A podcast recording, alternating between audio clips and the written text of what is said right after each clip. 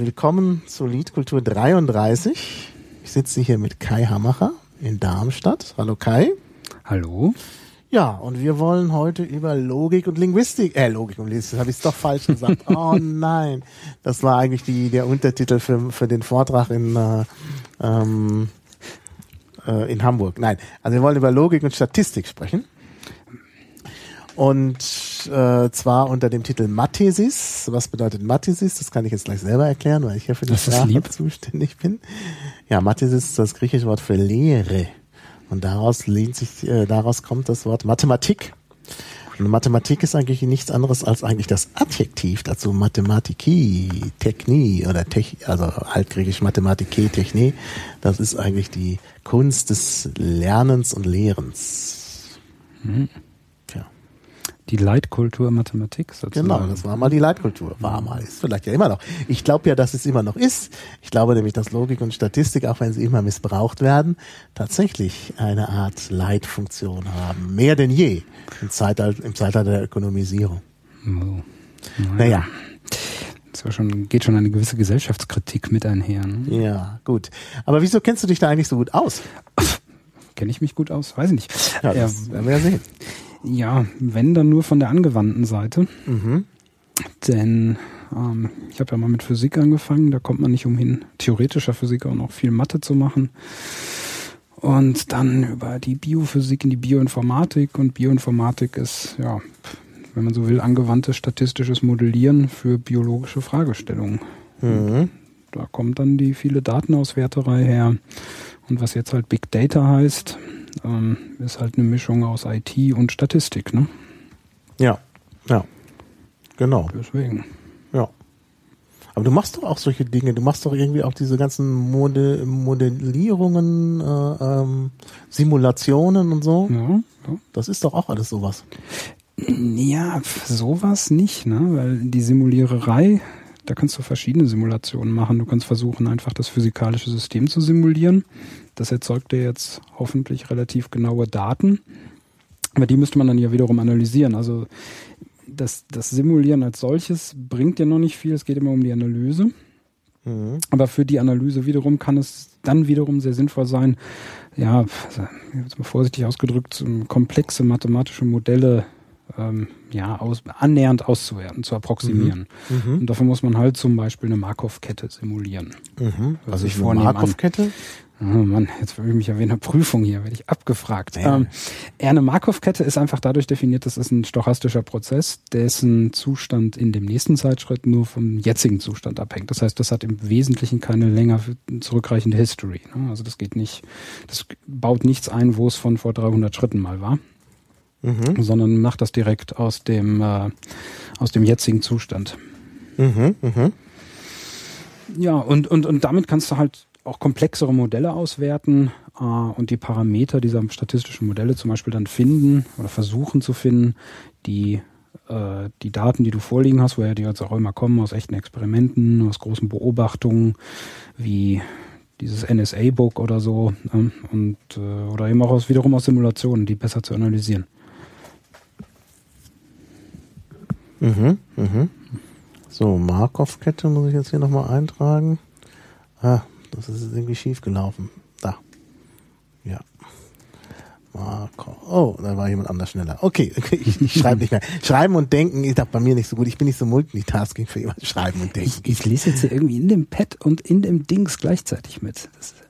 Ja, faszinierend, ne? Ja, ja. Was Technik alles möglich macht. Ah, ich mache aber.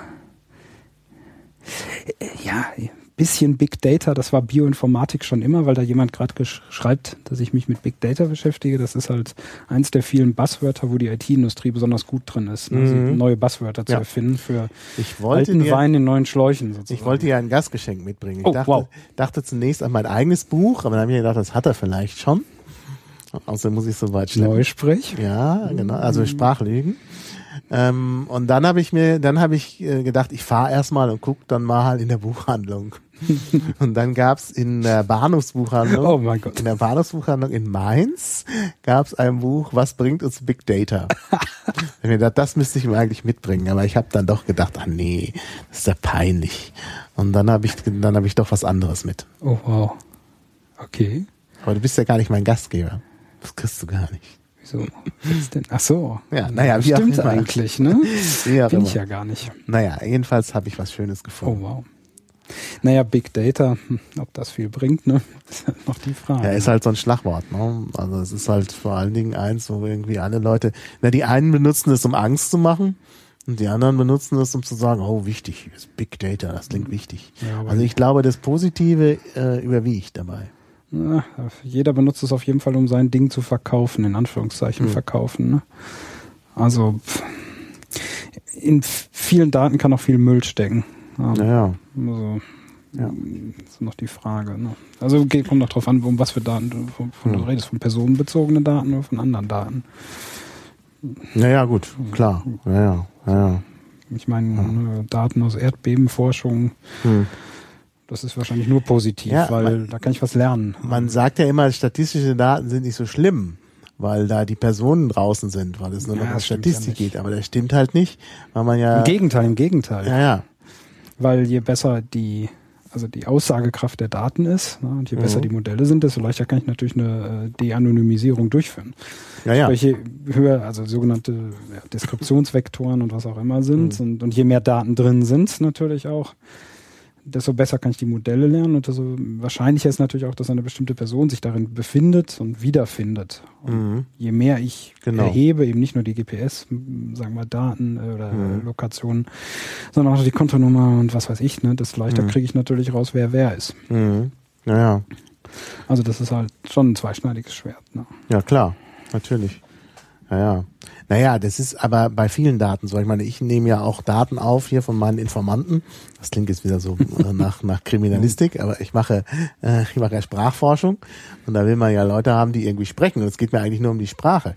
Und natürlich möchte man diese Sprachdaten auch irgendwie im Internet zur Verfügung stellen. Und dann stellt man sehr schnell fest, an dem gedruckten Buch irgendwie hinten im Anhang stehen, dann ist es nicht weiter schlimm.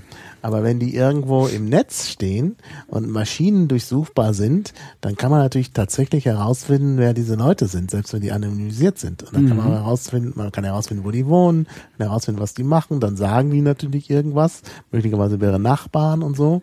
Und da ist man da schnell, also die sind nicht mehr anonym. Nein, überhaupt nicht. Und, äh, ja. Heikel. Ja, heikel. Ja, ja, man muss halt wie war das mit der Ethik und dem Datenschutz? Ja, in jeglicher Forschung, die mit gerade. Personen zu tun hat. Beschäftigt mich gerade. Also im Prinzip ja. eben nicht nur gute Plan Versuchsplanung im Sinne von Statistik, hm. im Sinne von macht das gute Aussagen überhaupt möglich, sondern vielleicht mhm. auch, äh, was muss ich eigentlich für Daten löschen oder verheimlichen, Anführungszeichen, um die De-Anonymisierung überhaupt, äh, also um die zu unterbinden. Ne? Ja. Und das, und das machen wir aber fast heutzutage leider immer noch nicht so durchgehend. Ne? Ja, ja. Also es werden halt Daten erstmal erhoben und dann redet man darüber, welche man publiziert. Ähm, mhm. Und da stehen halt schon Konflikte dahinter. Ne? Einmal gutes wissenschaftliches Arbeiten, was eher bedeuten würde, die Daten alle zu erheben, damit es besser mhm. reproduzierbar und nachvollziehbar ist. Mhm. Naja, und dann erst hinterher zu entscheiden, was davon publiziert wird. Oder das Gebot der Datensparsamkeit, was natürlich jetzt eben im Widerspruch steht zu der wissenschaftlichen ja, nee. Qualität, ne? die ist gar nicht zu erheben. Ja, ja, nur, ja klar, man muss vielleicht nicht Daten erheben, die man nicht braucht, aber wenn, wenn ja, du weißt es aber nicht, das ist ja der Punkt. Wenn du hinter die Daten nochmal anschauen möchtest, weil andere Hypothese hast. Oder, hm. Ja, genau. Oder ich, ich bleib mal bei Pharmaforschung, ne, da stellt sich dann nachträglich raus, dass das irgendwie, äh, keine Ahnung, zu Schäden geführt hat. Ja. Jetzt möchtest du noch mal reinschauen, was waren das denn für Leute? War vielleicht die Mehrheit genau. Raucher, obwohl ja. das ja nicht mehr in der Bevölkerung so verbreitet ist. Mhm. Dann müsstest du noch mal reinschauen. Und das ja. kannst du natürlich nur, wenn du es erhoben hast. Also, ja. ne, da gibt's einen Zielkonflikt. Ja. Ja. Also das ist schon sehr, sehr schwierig. Ja, aber wir wollen ja eigentlich nicht so sehr viel Politik machen hier. Das ist ja eher ein Kulturpodcast. Das heißt, wir wollen ja. Sachen, wir wollen wissen, wie die Sachen gehen. Okay. Also wie geht Logik, wie geht Statistik, was gibt's da so für interessante ja, Möglichkeiten, auch Dinge anders darzustellen, als sie sind. Bei dem berühmten Spruch, traue keiner Statistik, die du nicht selbst gefälscht hast und so. Ja. Boah, angeblich ja von Churchill, ne? Ja? Ja, habe ich mal so ah ja, irgendwo gefunden. Der Sache muss man nachgehen. Vielleicht kann ja einer der Hörer, der nicht mitschreibt, ich hoffe, es schreiben viele mit, äh, kurz mal nachgucken, wo das herkommt. Diese Sache mit, äh, ähm, ja, mm, der Statistik, der man nicht äh, trauen soll, wenn man sie sich selbst gefälscht hat. Wobei es ein bisschen zynisch ist. Es könnte auch könnte eher Bismarck schon beinahe sein, ne? Ja, ja. Naja, aber Bismarck, hatte der so mit Statistik? Weiß ich nicht. Ich meine, das sind sicherlich die Anfänger, ne? Die, mhm. Also nicht die wissenschaftlichen Anfänger, aber wo das Einfluss hatte in die, äh, in die Politik, jetzt sind wir doch beim Thema Politik, aber in, in, in den Bereich der politischen Entscheidungen nach der Industrialisierung, die ja dann mhm. so mit Bismarck oder die Ende der ersten Epochen mhm. von Industrialisierung, das war ja gerade so die Zeit, da gab es dann große Kohorten von Arbeitern, ne? die, ganzen genau. die ganzen Produktionsanlagen ja. wurden zum ersten Mal so quantitativ ausgewertet, ähm, mhm. anders als halt in der Vorindustrialisierung. Also ich glaube, da sind so die ersten Mitte, mhm. Ende 19. Jahrhundert die ersten interessanten Anwendungen gekommen, plus natürlich die Fragen, die auch entstanden sind durch die großen äh, Ansammlungen von Menschen in dann den wachsenden Städten, mhm. wo eben die andere Art von Statistik herkommt, so aus Epidemieforschung, ja. ähm, wie sich ja. Krankheiten verbreiten. Da ist ja auch recht mhm. viel schon gemacht worden. So in die mhm. Jahrhundertwende, London, ähm, wo mhm. auch das eine oder andere mal passiert ist.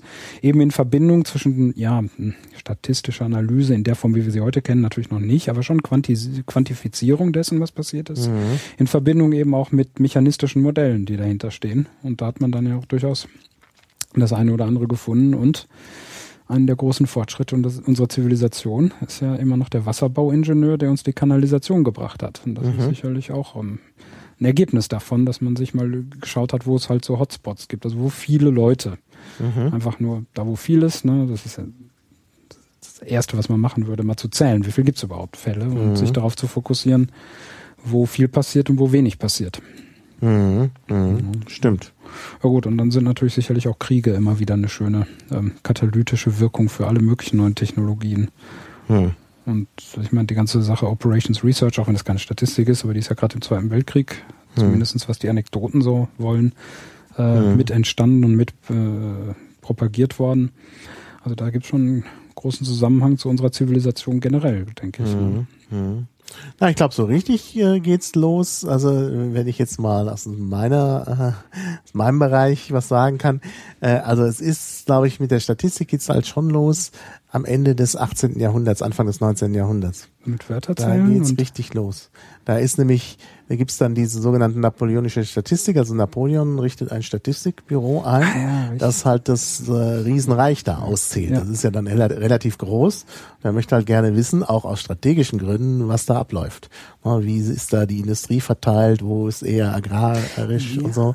Und dieses Büro für Statistik äh, erstellt dann unheimlich viele ganz seltsame Erhebungen. Unter anderem eben auch, deshalb beschäftige ich mich damit, die erste äh, Spracherhebung okay. ist da gemacht worden. Wer eigentlich welche Sprache spricht überall in Europa letztlich.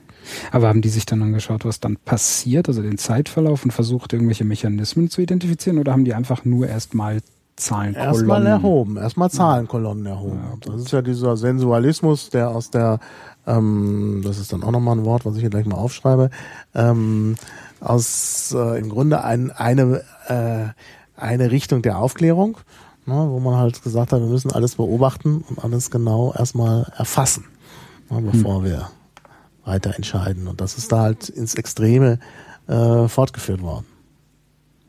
Ne, die haben also wie, wie, wie die Wilden gesammelt, zum Beispiel ganz große Erhebung über den Tuchhandel. Und da wurden natürlich erstmal überall wurden so Samples erhoben, was es dafür für Tuch gibt in jedem Ort. Ja, das ist und dann Statist ja gut, aber Stat schon Modelle machen über Diffusion und so. Genau, genau. Ne, weil dann, halt dann genau beginnen die interessanten ja. Fragen, wie, wie kommt es da, da zustande eigentlich? Also mhm. Also die beobachteten Daten, wodurch kann ich die erklären? Welche Parameter, welche Modelle sind in der Lage, da halbwegs genau drauf ja, zu ja. fitten oder äh, zu passen? Ne? Ja. Ah, wir lernen gerade. Jemand hat es bei Wikipedia gefunden. Ja, da findet man das, eine Menge. Ja, dass äh, das nicht von Churchill wahrscheinlich ist, weil es tatsächlich in Churchills Heimat unbekannt ist, das Zitat. Mhm. Interessant. Und es geht wie immer im Internet wohl dann, wenn der Wikipedia-Artikel recht hat, ähm, vielleicht auf die Nazis zurück, womit wir bei nö. Godwin wären. Nein, nein, nein. Nee, das ist einfach zu schön. ja. Okay. Naja.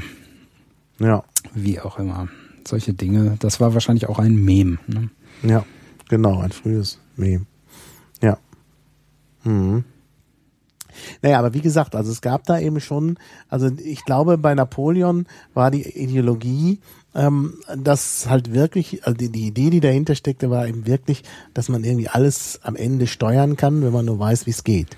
Ja, und deshalb wollte man eben auch wissen, wie ist das da mit dem Handel und welche Handelswege gibt's, damit man eben auch schon weiß, ne, könnte man staatlich da was erleichtern und da was sperren. Ah, die Fiktion so. der Steuerbarkeit ja. hochdimensionaler ja, genau. Systeme. Ganz ja, genau, das war der, der Gedanke. Fiktion rennen wir heute immer noch nach. Ja, aber das war ein napoleonischer Staatsgedanke. Ich meine, alles, was damit zusammenhängt, Code Napoleon und so, ähm, ist eigentlich diesen Gedanken ja. schuldet und das ist immer noch, immer noch das gängige Leitbild. Ja, man hätte es ja? aber lernen können. Naja, ja. nee, nee, nee, nee, da möchte ich jetzt aber widersprechen.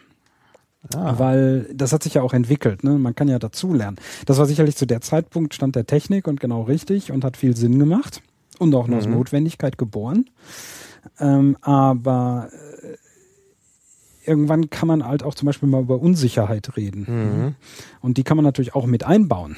Aber mhm. das tun wir in der Tat, diejenigen, die gewissen Fiktionen nachlaufen, natürlich nach wie vor nicht. Mhm. Und ich sage mal sowas wie eine Schwankungsbreite, eine Unsicherheit, einen systematischen Bias, eine Messungenauigkeit, all diese mhm. Dinge werden ja nicht diskutiert, wenn die Leute halt nach wie vor so vorgehen, einfach mal zu zählen und ja. sich dann stolz ins Fernsehen setzen und sagen, ich weiß nicht, die Arbeitslosenrate ist 8,9583.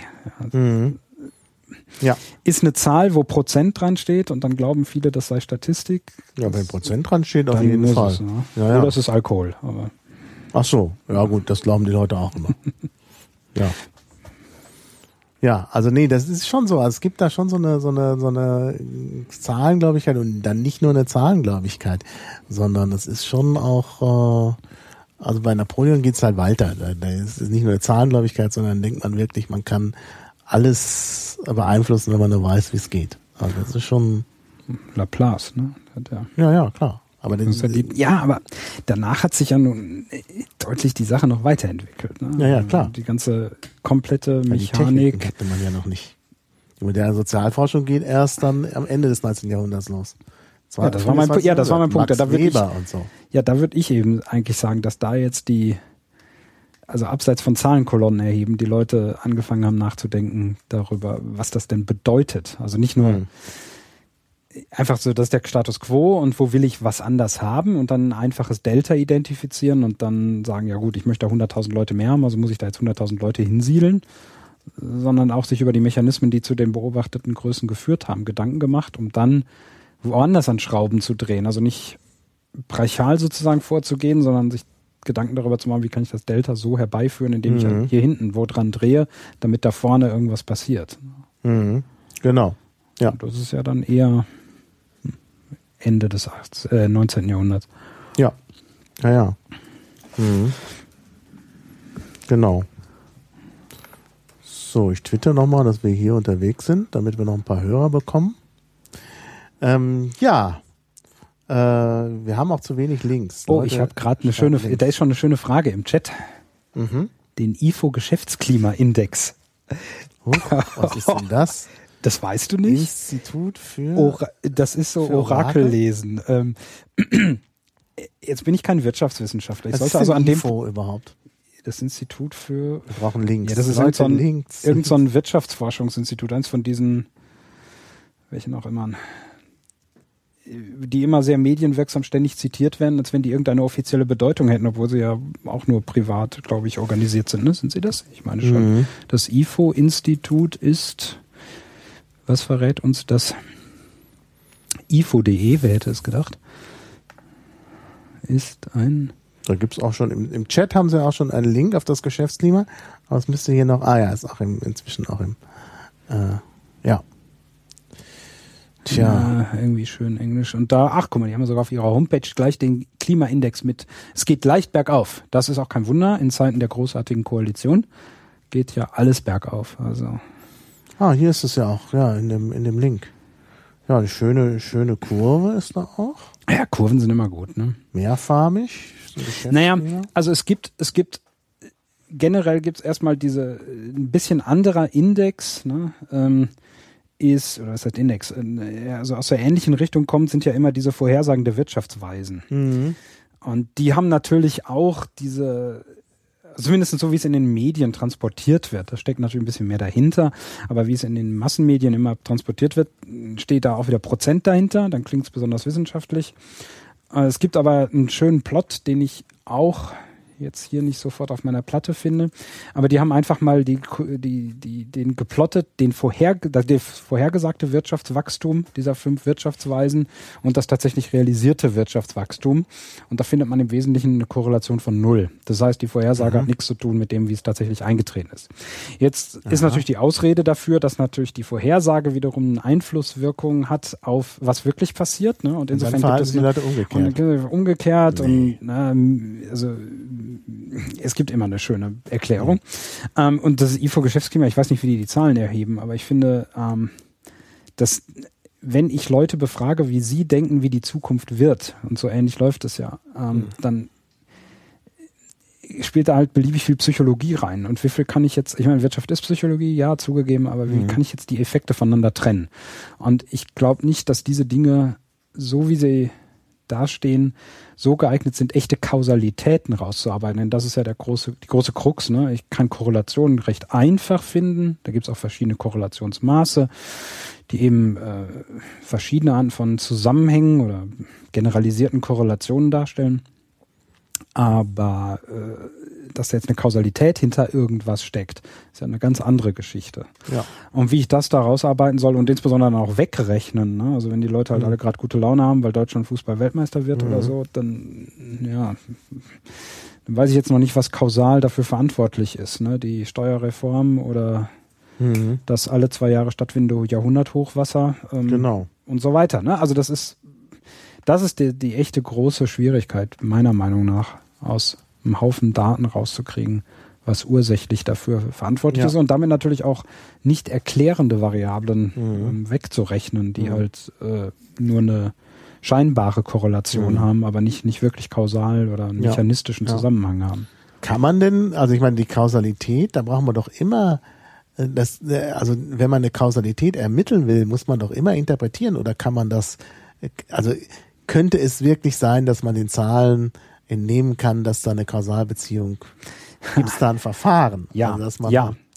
Ähm, und das ist jetzt ganz spannend. Also das Thema ist groß und riesig.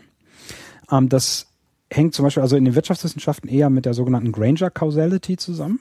Mhm. Das ist aber vielleicht auch ein bisschen hart im Wort, weil es eben ja Kausalität. Ne? Ähm, was ist Kausalität? Also Granger Causal Causality ist sowas wie, wenn ich eine Variable mo modifiziere oder fest vorgebe, ändert sich die Schwankung oder die Standardabweichung, die Schwankungsbreite, die Fluktuation einer anderen Größe. Mhm. Wenn sie das tut, ne, ist die Sache, dann hat offenbar die Variable, die ich verändere, eine Auswirkung auf die andere, weil die ändert sich ja in ihrem Verhalten, in ihrer mhm. Schwankung. Ne? So umgangssprachlich formuliert.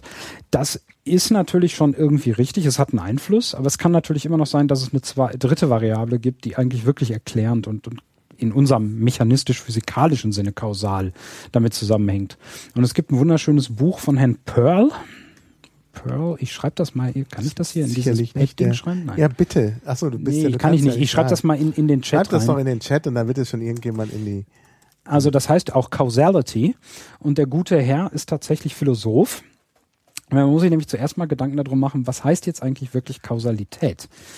Mhm. Ähm, das ist nämlich gar nicht so einfach. Also sicherlich gibt es ein paar Forderungen, die so von der Intuition her richtig sind. Ne? Ein, etwas, was an, kausal mit etwas anderem zusammenhängt, muss zum Beispiel in der Zeit kann nicht in der Zukunft liegen. Ja, ja. Also es muss entweder in der Vergangenheit sein oder zumindest instantan irgendwie passiert sein. Naja gut, also dass die, die, die Ursache muss vor der Wirkung Ja, genau. Ne? Also, also solche, aber solche Dinge kannst du jetzt fordern und wenn du so ein paar Axiome aufstellst, und das arbeitet der Herr Pearl halt in seinem Buch wirklich schön raus und der macht auch richtig Mathematik oder richtig statistische Modelle da drin. Mhm. Und der baut im Prinzip Graphen mit der Methodik, also der hat irgendwie J oder J Star heißt das Programm. Kann man sogar, also ein Philosoph, der mhm. Java programmiert. Mhm. Ganz witzig. Ähm, der äh, also der, der, du baust im Prinzip einen Graph, der die verschiedenen Vari Beobachtungsvariablen, die du beobachtest, jetzt miteinander verbindet und es kommt überall eine Kante hin, wo dieses Verfahren äh, im Prinzip mhm. eine Kausalität, also in dem Sinne von ihm, Kausalität identifiziert. Und das ganze Buch geht dann hinterher noch viel weiter. Ähm, also was ein Unterschied ist eben zwischen beobachteter Korrelation, was ich jetzt zum mhm. Beispiel in, in der Wirtschaftswissenschaft oder im Klima oder in der Ökologie nur machen kann, weil da kann ich relativ schwer Dinge äh, absichtlich beeinflussen, wie ich jetzt in einem physikalischen Experiment das tun kann. Ne? Da erhöhe ich irgendwie die Strahlungsleistung des Lasers. Mhm. Das kann ich einfach tun, aber was mache ich bei der Wirtschaft? Ne? Ähm, ich kann natürlich spielen mit dem, weiß ich nicht, wenn ich den direkt manipulieren kann mit dem Wechselkurs zwischen Währungen, aber das hat mhm. natürlich riesige Auswirkungen. Das ist nicht so ein einfaches Experiment. Und in der mhm. Ökologie, ich kann auch nicht gucken, was der ganze Amazonas, also den kann ich nicht mal eben so manipulieren. Ne? Und deswegen ist die Unterscheidung zwischen so einer beobacht, rein beobachteten Kausalität, Anführungszeichen, und einer, die ich durch eine Manipulation wirklich hervorrufe und dann eine Art Kausalkette oder eine Folge von verschiedenen mhm. Effekten dadurch provoziere, auch nochmal eine andere. Ne? Und das, das mhm. arbeitet er wirklich also richtig schön in dem Buch raus. Ist allerdings auch manchmal ein bisschen, also man muss ein bisschen sich in die Mathematik dazu reinfinden, gedanklich mhm. zumindestens. Hat so 300 Seiten oder so. Und allein die Zahl sagt, ähm, es ist halt nicht so ein einfaches Ding, was wirklich Kausalität bedeutet. Ne? Und es gibt halt diese ersten Versuche, Granger. Ähm, dann gibt es Dinge wie so die sogenannte Transferentropie, die sagt eben, ähm, wie viel Entropie, also wie viel Ordnung oder nicht Unordnung ähm, man von einer Variable auf eine andere übertragen kann, eben jetzt in die Zukunft aus der Vergangenheit. Ne, dann ist offenbar irgendwie eine Kausalität da oder eine Einwirkung zumindestens und so weiter. Aha. Causalityexcerpts.htm. Kam die Lösung ist, oder was? Nee, nee, was das ist noch jetzt das, das Buch von Pearl. Ich gucke gerade in den Chat rein. Ja, Judea Pearl, genau. Es gibt auch einen Wikipedia-Artikel Artikel natürlich. Na, logisch. Ja, ja und Transferentropie. Transferentropie ist von ähm, Andreas oder Thomas. Ist in FysRef Letter mal veröffentlicht also in Physical Review Letter, hat danach relativ viele Publikationen nach sich gezogen, so in 2000 rum, 2001. Ähm, hm. Und das ist halt ein etwas anderes Konzept, was aber auf demselben Mechanismus erstmal aufbaut. Man muss Daten erheben und da erstmal äh, sogenannte Histogramme rausbauen, also im Prinzip Zählraten äh, von Ereignissen oder Ereigniskombinationen bauen. Und das hat natürlich durch die damit einhergehende Diskretisierung zum Beispiel schon wieder andere Probleme, weil du vernichtest Informationen beim mhm. Erheben der Daten. Mhm. Also stell dir vor, du nimmst eine Temperatur, ja. Nimmst du jetzt 8,5 Grad, wo, wo schneidest du ab? Ne? Du kannst nicht mhm. beliebig viele Daten erheben in der Realität. Ja. Also sagst du irgendwann, okay, ich mache das in Zehntel Grad Celsius Schritten. Mhm. Aber damit hast du natürlich latent ein bisschen Information vernichtet, nämlich die mhm. der zweiten Nachkommastelle.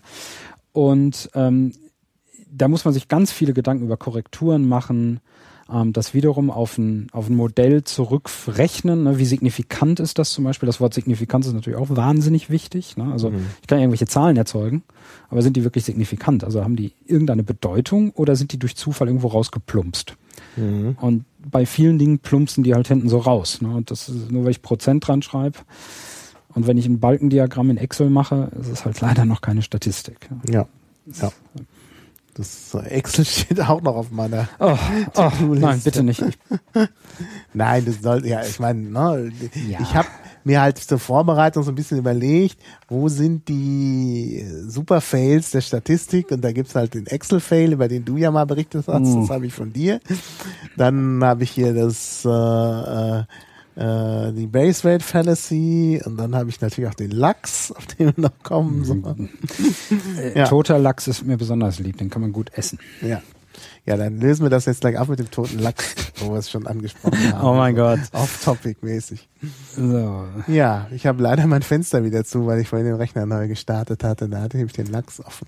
Ja, warte, ich, ich google es. Das ist ja. Äh also wie gesagt, äh, ähm, also ich kann ja schon mal berichten, worum es geht. Also, ähm, da geht es um Leute, die haben ähm, so ein MRT war das, glaube ich, ne? Oder ja, also ich glaube. Also irgendein bildgebendes Verfahren. Bildgebendes Verfahren. Und äh, die haben da mal äh, spaßeshalber einen toten Lachs reingelegt mhm. und dessen Gehirnaktivitäten gemessen. Dann haben sie den, äh, dem toten Lachs da irgendwelche Bilder gezeigt. Und siehe da. Ah, es ist ja geil. Das gibt's bei prefrontal.org. Das ja. Paper. Ah nee, das ist das Poster. Naja, das, egal. das Poster. Das Poster ist, war sehr schön. Hm. Weil ich, ich tue das mal in den Chat als ja, Link rein. Weil, weil das die Sachen gut zusammenfasst.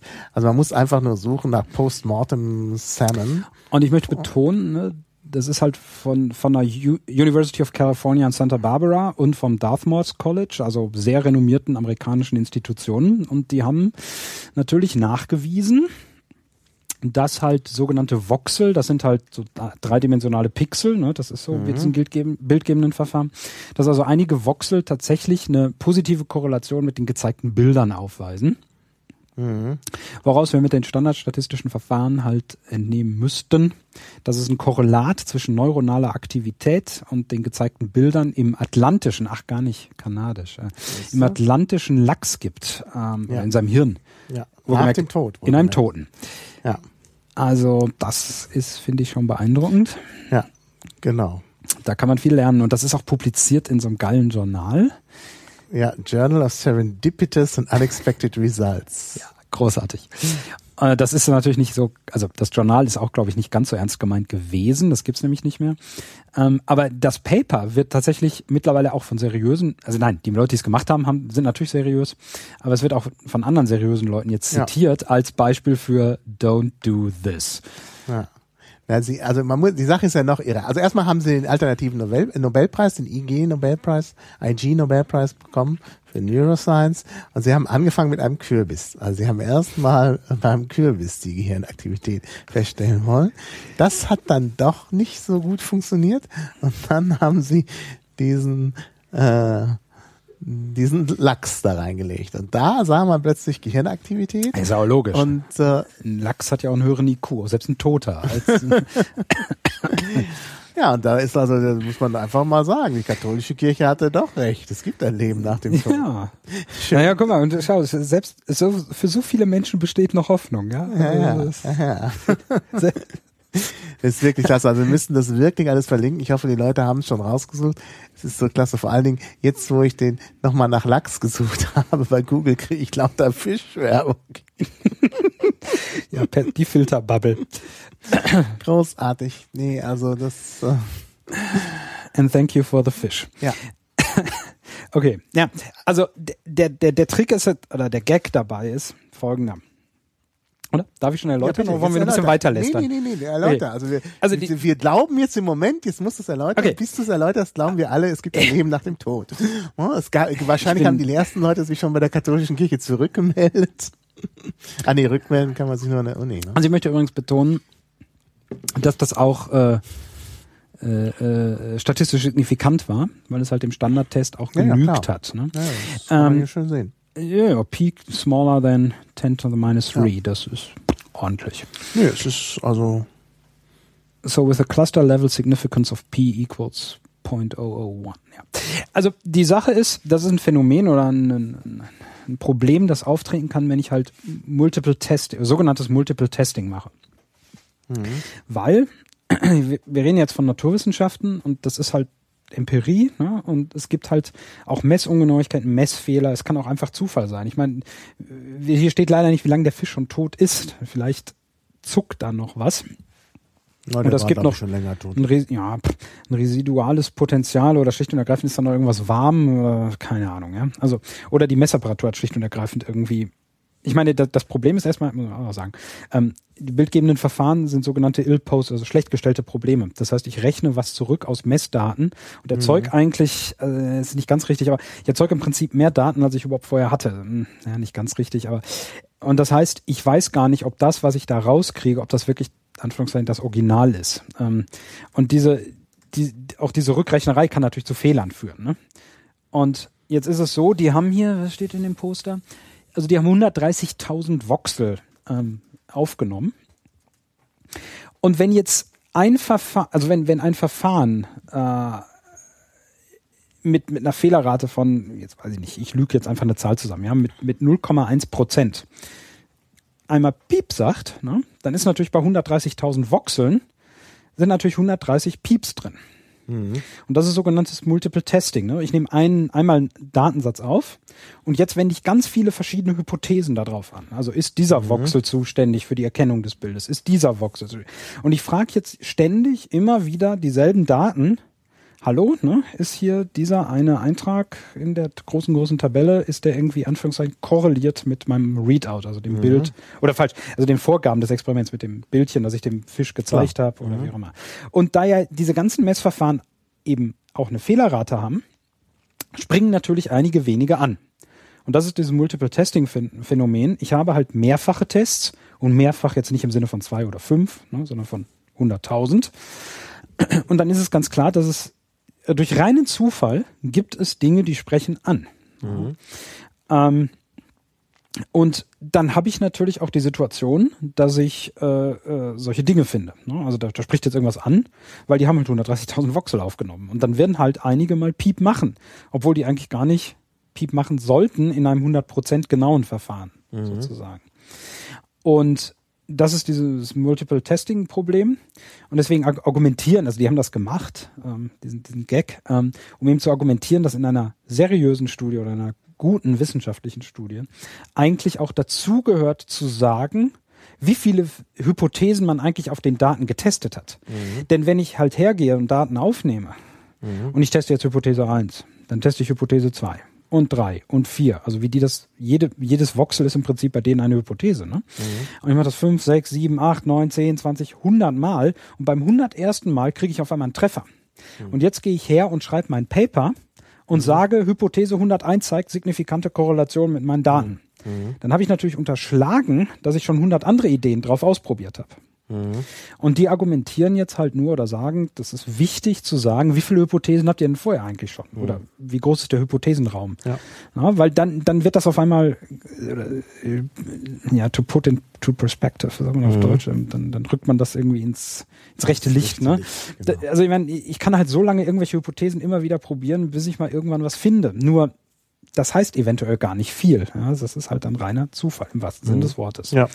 ja. Ähm, und um, um das mal so richtig als Gag zu produzieren, ist, glaube ich, dieses Paper und das Poster entstanden. Mhm. Und es hat ja dann auch Eingang gefunden als Argument. Ja. Also die Leute ja. benutzen das äh, als Argument für, Moment mal, also eure Studie ist vielleicht einfach nur ein Artefakt. Ne? Mhm.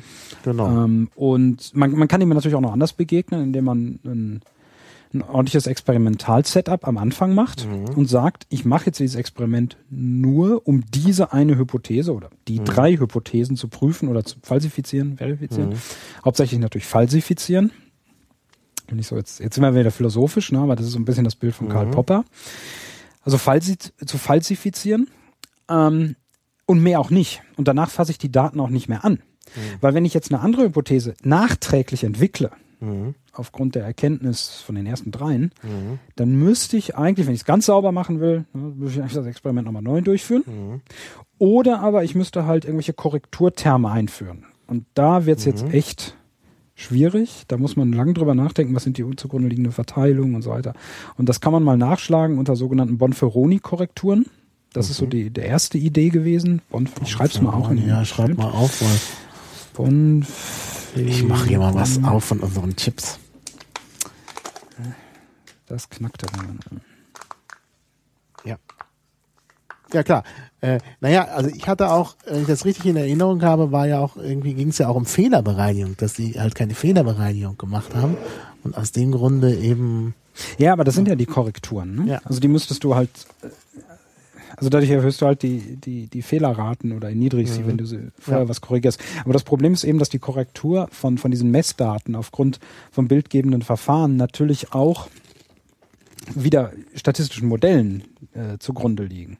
Und dass mhm. die auch teilweise vielleicht gar nicht richtig verstanden sind, ja. kann man zum Beispiel noch beim sogenannten DNA-Fingerabdruck sehen. Auch eine oh, wunderschöne ja. Geschichte. DNA-Fingerabdruck, das hatte ich nicht auf meiner Liste. Ja, aber ja das da ist aber ganz schon, groß. Also das da, hatte super. Ich ja schon, da hatte ich ja schon Diskussionen mit Herrn Wiefelspitz. Oh, mit dem kann man diskutieren. Oh nein, ich wollte nicht. Nein, Entschuldigung, Entschuldigung. Nein, also es war so, gesagt. Äh, da ging es um, ich weiß nicht mehr. Sie sind alle um unsere Sicherheit besorgt. um was es ging. Ich war jedenfalls irgendwie, also der Chaos Computer Club ist ja auch Lobbying-Organisation. Was? Nur nicht, nicht mit immer. so viel Geld wie die echten Lobbyisten. Und ne? wir waren dabei irgendwann mal eingeladen bei der parlamentarischen Linken.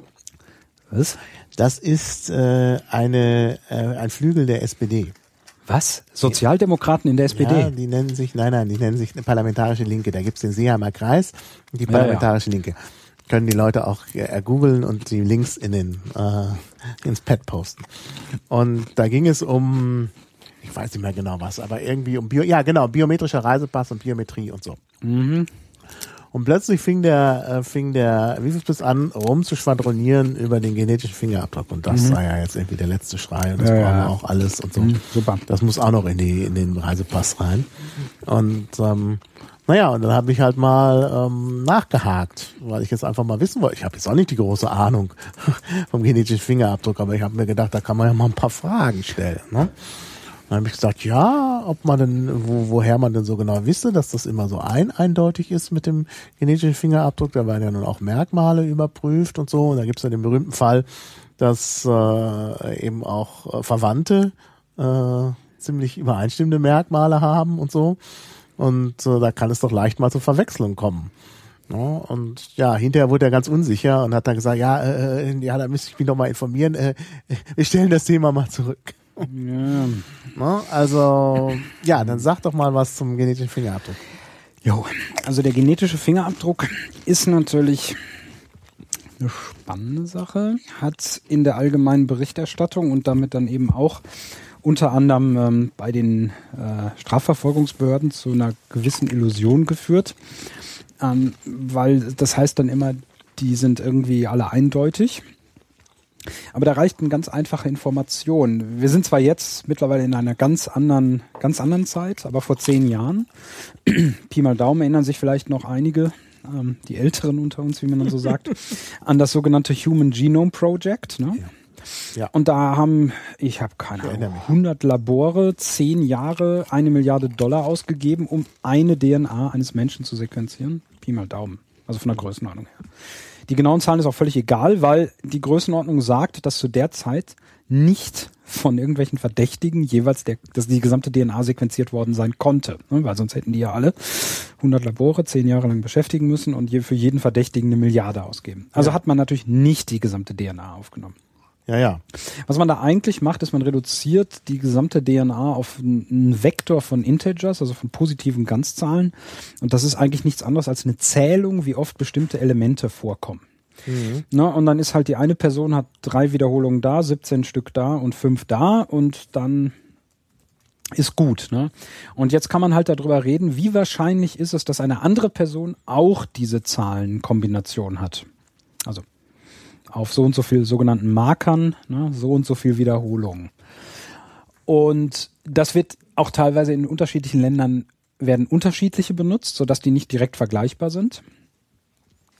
Aber ähm, es gibt halt so ein paar Vorfälle, die sind schon sehr interessant. Ähm, die äh, eine Sache ist natürlich auch jetzt in Zeiten der, des NSU-Prozesses. Mhm diese unendlich geile Geschichte über das sogenannte Phantom von Heilbronn. Auch die Älteren werden sich noch erinnern. Das war äh, diese Geschichte mit der, die das Tatverdächtige, die zwischen 1,40 Meter groß mit schwarzen Haaren und 100 Kilo schwer und 2,20 Meter groß mit kurzen blonden Haaren und Mann und dann doch mal eine Frau. Ungefähr, also in Süddeutschland, Österreich. Eichhörnchen. Was? Eichhörnchen. Ein Eichhörnchen war es auch?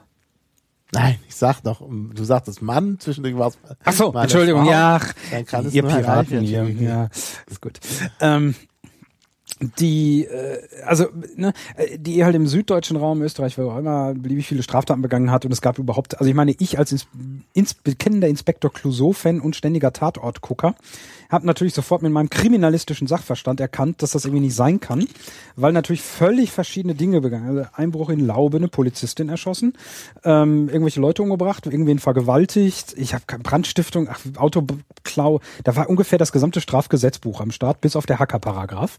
Hm. Ähm, und naja, also irgendwie war das ein bisschen sehr komisch. Das muss ein echt kranker Typ oder Typin gewesen sein oder Eichhörnchen, wenn das denn eine Person gewesen wäre. Ja, es war eine Frau, wie wir ja im Nachhinein ja, ja. haben. Ich habe dann halt damals schon gesagt, naja, das ist ja völlig unwahrscheinlich. Da haben die wahrscheinlich das Labor outgesourced und irgendjemand hat da Mist gebaut. Dann war natürlich, war natürlich der Vorwurf der Verschwörungstheorie schnell bei der Hand und ja. paranoid und so, ne?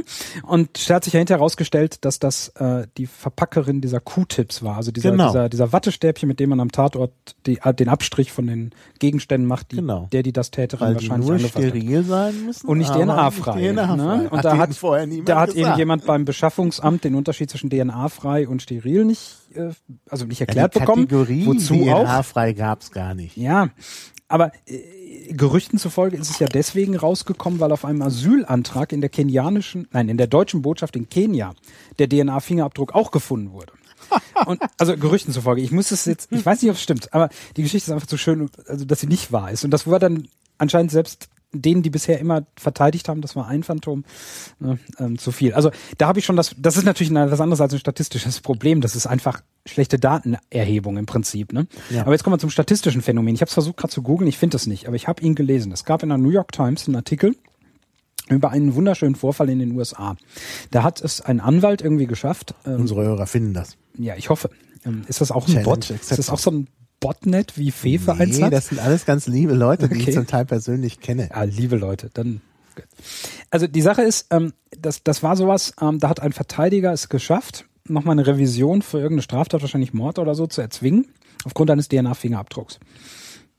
Und warum? Weil die Staatspolizei von und das, äh, Connecticut, New Hampshire, also irgendeiner von diesen Ostküstenstaaten, die haben einfach jeden Fingerabdruck in ihrer Datenbank, DNA-Fingerabdruck, DNA-Fingerabdruck, sorry, gegen jeden anderen DNA-Fingerabdruck in ihrer Datenbank laufen lassen müssen. Ne? Also ein n Quadrat mhm. großer Vergleich, alle mit allen. Und da hätte natürlich bei 100 100% Exaktheit überhaupt kein gemeinsamer Treffer rauskommen dürfen. Und irgendwie nach dem geltenden Modell der Evolution von ne, und der Zeit, das, das, das hängt halt eben auch mit dem Alter teilweise zusammen, je nachdem, welche Marker man da erhebt, ähm, halt 10 hoch minus irgendwie ganz wenige ähm, äh, äh, Treffer landen dürfen. Aber die haben einen Faktor irgendwie was mit einer Million oder einer Milliarde höher gehabt. Mhm. Also das heißt, die Staatspolizei hatte schon so viele DNA-Fingerabdrücke, dass sie da offenbar irgendeinen Bias drin hatten nach dem geltenden Modell, oder aber das Modell gilt einfach nicht. Ne? Mhm. Und damit gelten natürlich auch die ganzen Argumente des, der Staatsanwaltschaft vor Gericht nicht. Ja. Die Wahrscheinlichkeit, dass der äh, vor ja. Ort und so, naja. Buttonline ist, ähm, es kommt raus, ähm, ja, also irgendwie ist das komisch. Was machen wir jetzt? Ja, wir lassen jetzt mal unsere Datenbank gegen die FBI-Datenbank laufen, die viel, viel größer ist. Mhm. Und das haben die also angefangen, wohl auf Anweisung des Gerichts. Und dann mhm. hat aber das FBI halt irgendwann gemerkt, dass da irgendwie ständig systematisch Daten irgendwie abgerufen wurden und hat denen das irgendwann abgeklemmt. Und zwar mit der bemerkenswerten Begründung, sie würden die Systemstabilität gefährden. Ähm, jetzt fragt sich, welches System. Ne? Äh, also die hatten da schon auch Treffer wohl gefunden, bis zu dem Zeitpunkt, wo sie abgeklemmt wurden. Und dann ist dem der Staatspolizei also gesagt worden, so stand es in dem New York Times Artikel oder in der Washington Post, aber ich meine mhm. New York Times, ähm, dass äh, halt diese Staatspolizei abgeklemmt wird, wenn sie weiter anfangen, da irgendwie beliebig viele Daten abzuziehen. Ich meine, wir reden hier nicht von vielen. Das sind halt pro Person ein paar Integer-Zahlen. Also das mhm. sind jetzt hier keine Gigabyte, noch nicht mal. Äh, mhm. Also auf jeden Fall keine Terabyte, die gegangen sind. Ne? Mhm. Ähm, und das ist bemerkenswert ähm, an sich. Und wenn die Dinge halt so stimmen, das war jetzt keine wissenschaftliche Untersuchung, aber der Artikel war schon sehr detailliert beschrieben, kann es eigentlich nur bedeuten, dass das dahinterstehende statistische Modell nicht korrekt ist, sondern dass es ja. da irgendwie noch irgendwas Zusätzliches ja. gibt. Das, das ist ja nie geprüft worden. Ich meine, ja, es dürfte, ja, es, ne, wir haben ja bei den, bei den, bei den richtigen Fingerabdrücken, da gibt's ja, ja. eben Untersuchungen schon aus dem 19. Jahrhundert und so, ne, wo man sich darüber mhm. Gedanken gemacht hat.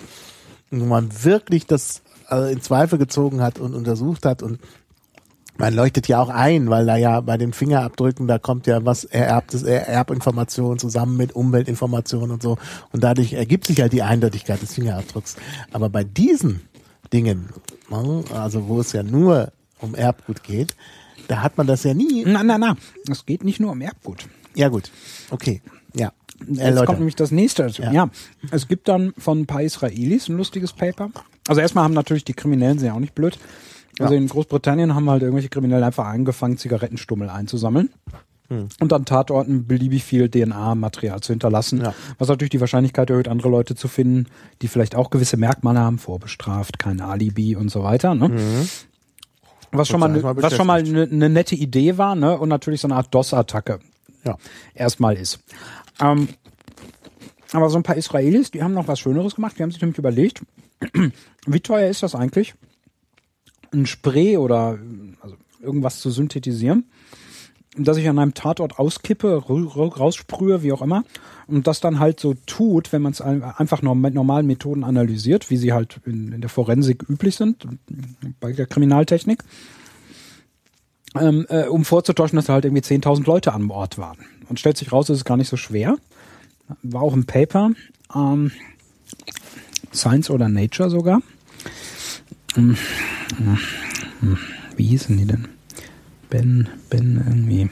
Ähm, naja. Ja, sprich weiter. Die, die Leute werden es. Äh Jedenfalls, ähm, die haben dann aber gleich natürlich auch ihre Methode wieder damit gepusht, ähm, weil sie haben natürlich eine cleverere Methode. Also es war auch marketingtechnisch sehr schön. Sie haben halt die das alte Paradigma sozusagen damit ein bisschen angegangen und ihre neue Idee gleich mit vorgeführt und das sind sogenannte Methylierungsmuster. Was also ist da wird, das denn? Ja, die DNA ist halt nicht nur einfach die DNA, mhm. sondern bestimmte Stellen können noch modifiziert werden. Und da sind wir jetzt im Bereich der sogenannten Epigenetik. Mhm.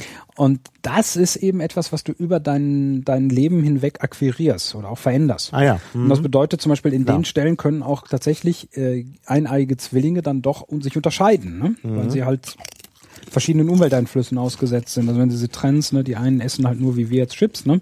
Und die anderen essen was Vernünftiges. Ja. So, dann kann sich das halt alles ändern. Und jetzt kann ich natürlich noch anfangen, die, diese Muster auch noch zusätzlich zu erheben. Aber das ist halt unglaublich viel teurer als DNA-Sequenzen. Also heute eine die, die komplette Sequenz vom Menschen kostet irgendwie irgendwas mit zwischen 100 und 200 Dollar. Ne? Ähm, mhm. Das ist also schlimmer als Moore's Law sozusagen die die äh, der Fortschritt da bei der Effizienz. Aber diese Methylierungsmuster sind halt immer noch ein ganz anderes Thema. Die sind mhm. schwieriger. Aber die sind natürlich auch aussagekräftiger, insbesondere in Verbindung. Ne? Mhm. Aber es ist halt sehr, sehr schwierig. Ähm, auf der anderen Seite ist es natürlich jetzt ein anderes Problem. Wenn ich, ich kann zwar jetzt relativ günstig große Sequenzmengen erheben, mhm. wahrscheinlich auch bei schweren Verbrechen, auch, also nicht nur diese paar Integer-Zahlen da, sondern richtig schön. Aber dann komme ich natürlich jetzt im Bereich, wo dann die Daten sehr also die Datenmenge interessant wird. Dann habe ich nämlich auch immer pro Verdächtigen pro Spur so bis zu drei Milliarden Byte. Ne? Ähm, mhm.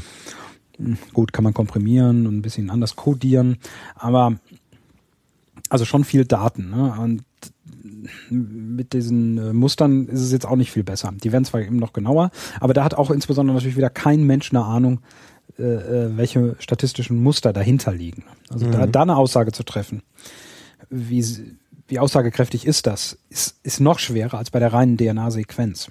Mhm. Ja, ja, klar. Und klar, es ist halt auch noch nicht komplett erforscht und das ist gerade das heiße Topic, also pff, niemand weiß nix. Ähm, und deswegen sind halt die, die, diese ganzen Aussagen da sehr, sehr spannend. Ähm, natürlich sind die aussagekräftig, das bestreitet auch keiner. Nur man muss halt immer gucken, was sie eigentlich wirklich aussagen und was sie gerade nicht mehr aussagen. Was ich aber viel gefährlicher halte, ist halt die Tatsache, dass es so dargestellt wird, als wenn der DNA-Fingerabdruck ein eindeutig wäre und 100% ja, ja. sicher ja, und das so. Ne? Ist ja und das ist halt falsch. Ähm, ja. Das kriegt man aber auch offenbar aus den Köpfen nicht weg. Ja, das kriegt man nicht weg. Wie gesagt, wie viel Spitz will das auf dem äh, Chip im, im Reisepass haben? Ja. Ja. Aber da, da beginnt jetzt schon mal die Frage, welche denn? Weil in Deutschland werden halt teilweise andere erhoben, soweit ich, wenn ich das richtig weiß, als in den USA. Hm. Was nützen mir jetzt also die deutschen Marker? Vielleicht sind die Europäer, also die Briten, die machen auf jeden Fall irgendwie ein paar andere. Ähm, ja, die können ja gar nicht vergleichen. Hm. Weil, ich meine, also, ja. Oh, können doch eine Firma was machen. Das geht ja nicht ja, wir können um Wirtschaftsförderung. Ja, ich mein, die einzige logische Antwort darauf ist, einfach alle zu machen. Dann, ja. ja. Und die kann man dann wahrscheinlich mit einem bei einer vertrauenswürdigen Stelle hinterlegten Schlüssel dann entschlüsseln. Genau. Ja. Kennen wir ja die ja. Idee. Hm? Ja. Okay, also wir haben jetzt äh, das äh, Problem mit dem Personalausweis, äh, mit den Biometriedaten jetzt schon behandelt. Ja, da sind wir eigentlich auch schon ganz nah, weil wir schon vom Genom gesprochen haben, bei dem Thema 23andMe. Ah, steht auch im Chat. Aha. Ja, ach, das hat schon jemand im Chat geschrieben. Mhm. Ah, ich Insider, meiner, ja. Ah, steht da gerade, genau. Ähm, ja. Und ja, ja also die haben ja jetzt 3 Da also, hatten wir uns ja auch schon mal unterhalten am Rande der MRM-CD. Ja, wunderschön. Da auch ein geiler ja Vortrag. Vortrag hier. Gibt's den noch im Netz? Muss er im Netz geben. Der ne? müsste, müsste es im Netz geben, ja. Müsste man noch mal gucken. Ich weiß auch nicht, gar nicht mehr, wie der Typ heißt. Naja, gut, wenn man. Also der hatte zwei Vorträge hintereinander. Der hatte dann noch eins. Wenn man 23andMe sucht, dann müsste man eigentlich das finden. Ja, das war auch bei Golem und bei Heise und. Das war ja der, dem sie irgendeine Krankheit angedichtet hat. Ja, ja, die natürlich nicht stimmte. Ja. Ähm, ja. Und ich meine, da reden wir noch nicht mal von Korrelationen. Ne? Die haben ja, also ich meine, das war ja so trivial. Das waren sogenannte SNPs, ne? Single Nucleotide Polymorphism, ähm, die also das ist einfach nur, ist da ein C oder ist da ein T? Ne? So, ja. so ein einfaches Character, noch nicht mal ein String-Vergleich, ein Character-Vergleich. Und die Tabelle, die die da hinterlegt haben, die war halt irgendwie an zwei Stellen, aber die haben sich gegenseitig ausgeschlossen, also konnten die Daten irgendwie nicht sein. Das hat er einfach nachgelesen.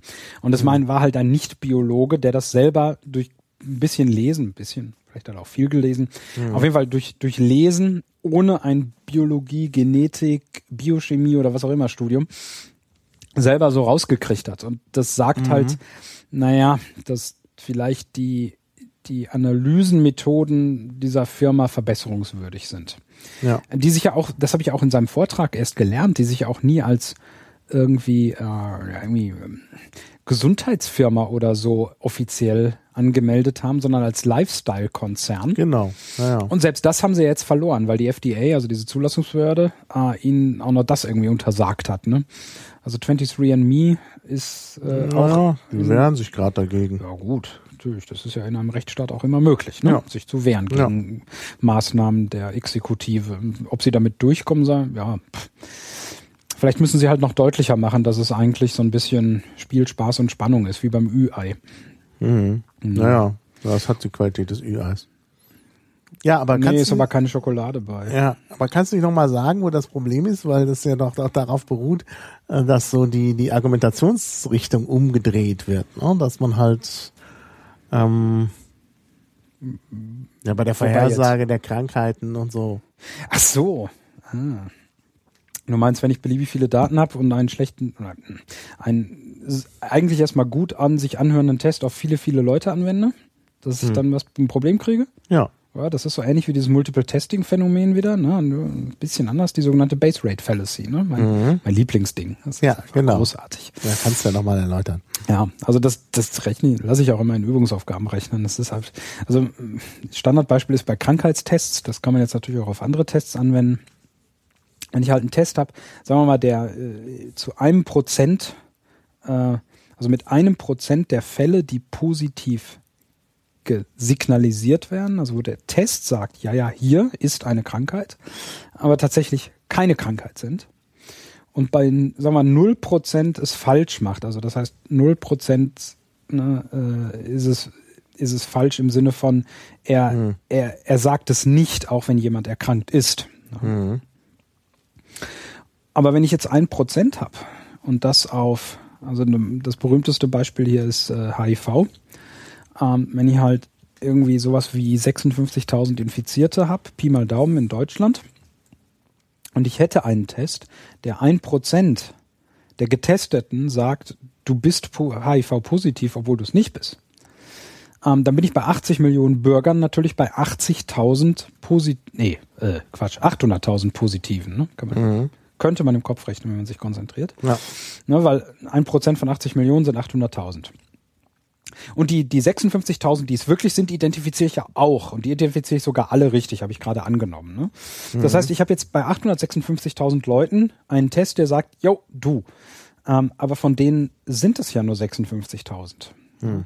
Also das heißt, diese, diese kleine, diese, dieser scheinbare Genauigkeit von einem Prozent, wo jeder erstmal so sagen würde, so aus dem Bauch raus, jo, super, ne? Äh, die ist bei Anwendung auf große Kohorten halt vielleicht immer noch ganz, ganz schön schlecht. Und auch, ich glaube, da fällt jeder drauf rein, weil mhm. einfach Menschen, glaube ich, echt schlecht da drin sind, diese, diese extremen Wahrscheinlichkeiten vernünftig einzuschätzen. Mhm. Gut, sonst hätten wir auch nicht die Terrorpanik. Ähm, ja, ja, klar. So, und äh, das ist halt, ein Prozent, ja, mein Gott, das ist ja nichts. Ja, das sind aber die überwältigende Mehrheit immer noch in meinem Beispiel. Mhm. Und was man jetzt halt machen müsste, wäre ein unabhängigen Test, ne? Der ist wieder mit einem Prozent. Dann kriegst du natürlich die Fehlerrate schon mal deutlich geringer. Ne? Dann bist du bei 8000 die immer noch falsch sind und 56.000. Also da würde man dann schon sagen, ja gut, ne, wahrscheinlich, wenn der Test positiv ist, hat man es auch wirklich. Und das Ganze gilt natürlich jetzt auch für alle anderen möglichen Tests, was man so macht. Also Kreditausfallwahrscheinlichkeiten ist jetzt auch mhm. beliebt mit diesen Scores und all diesem Zeugs. Ne?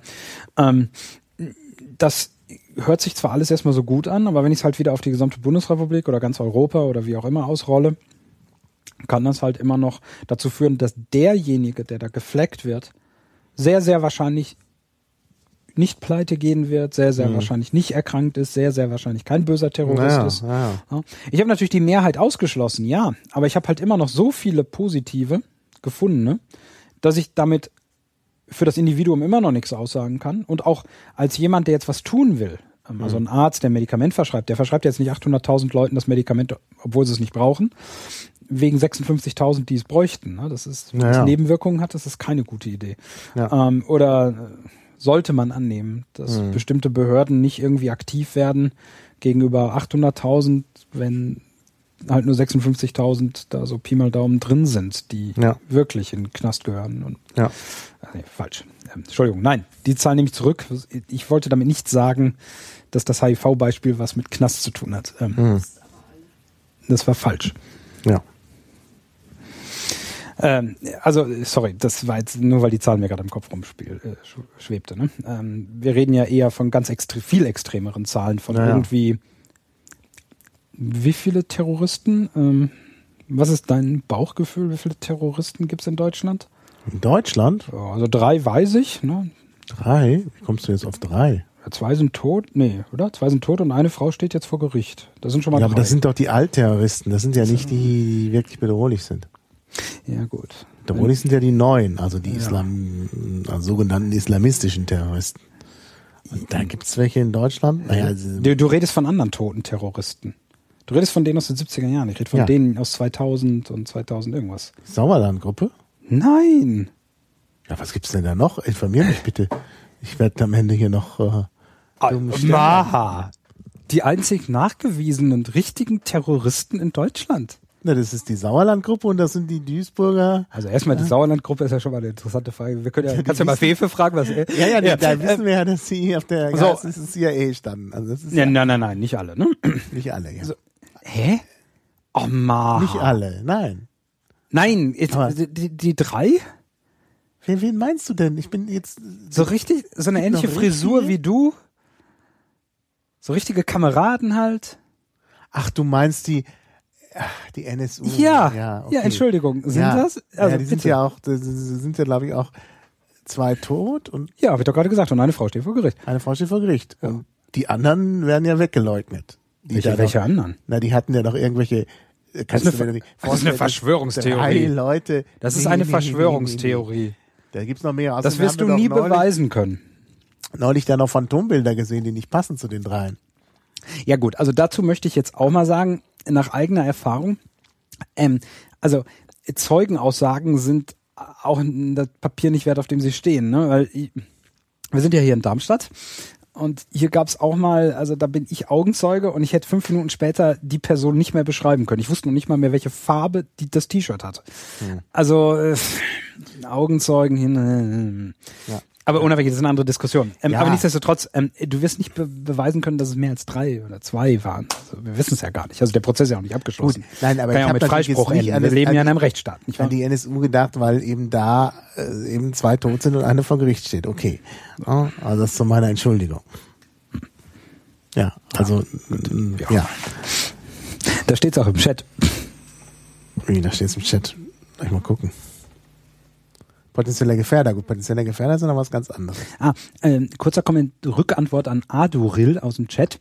Mhm. Naja, das ist nicht ganz richtig mit den 560 Leuten, weil ich hatte gerade gesagt, dass es halt in die erklären, Richtung 0% hat. Du musst das jetzt nochmal erklären. Also, Hörer, ja, Aduril, sorry, Aduril schreibt, vorbei. man bedenke übrigens, also zurückkommt auf mein äh, HIV-Beispiel, man bedenke übrigens auch, dass man immer noch 560 Leute hat, die HIV haben, aber als gesund eingeschätzt werden.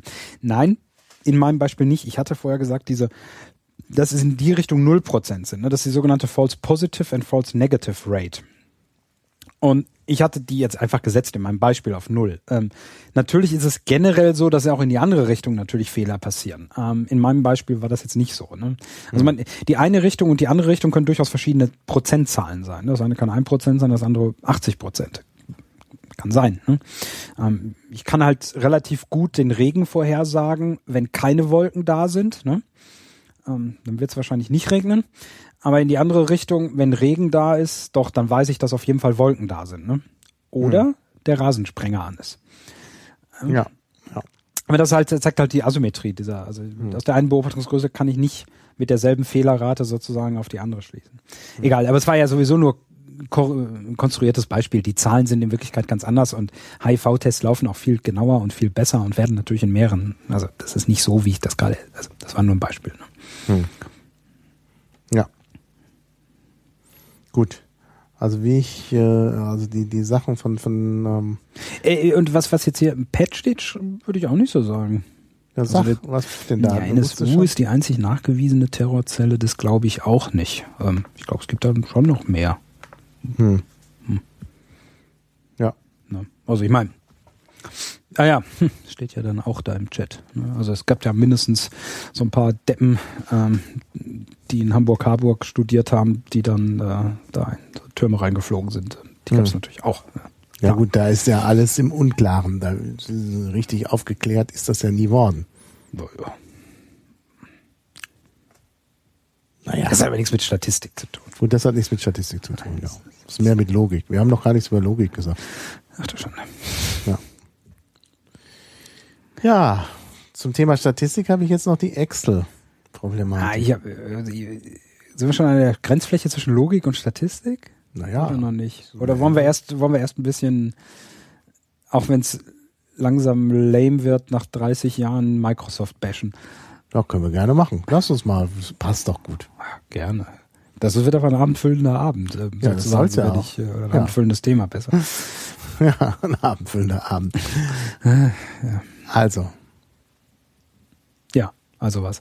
Ja, Excel. Da war doch was. Da war was.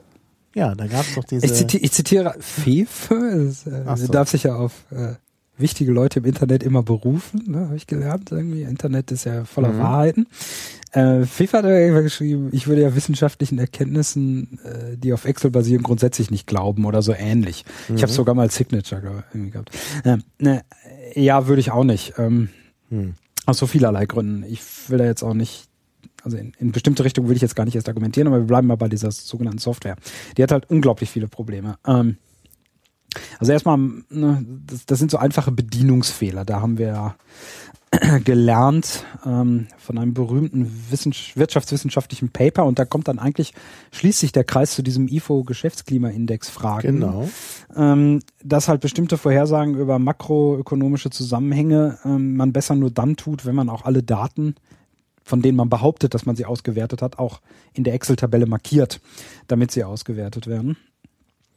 Also was da mhm. passiert ist, ist halt, dass Rogoff und noch irgendwer, ganz berühmtes Paper, die haben damals rausgefunden, geglaubt rausgefunden zu haben, dass ab einer Staatsschuld, also die haben das so quantisiert in bestimmte Bereiche, aber irgendwie gab es irgendwie einen Bereich 90 Prozent äh, Verschuldungsgrad im Rahmen des Bruttoinlandsprodukts, dass ab dann das Wirtschaftswachstum irgendwie negativ wird.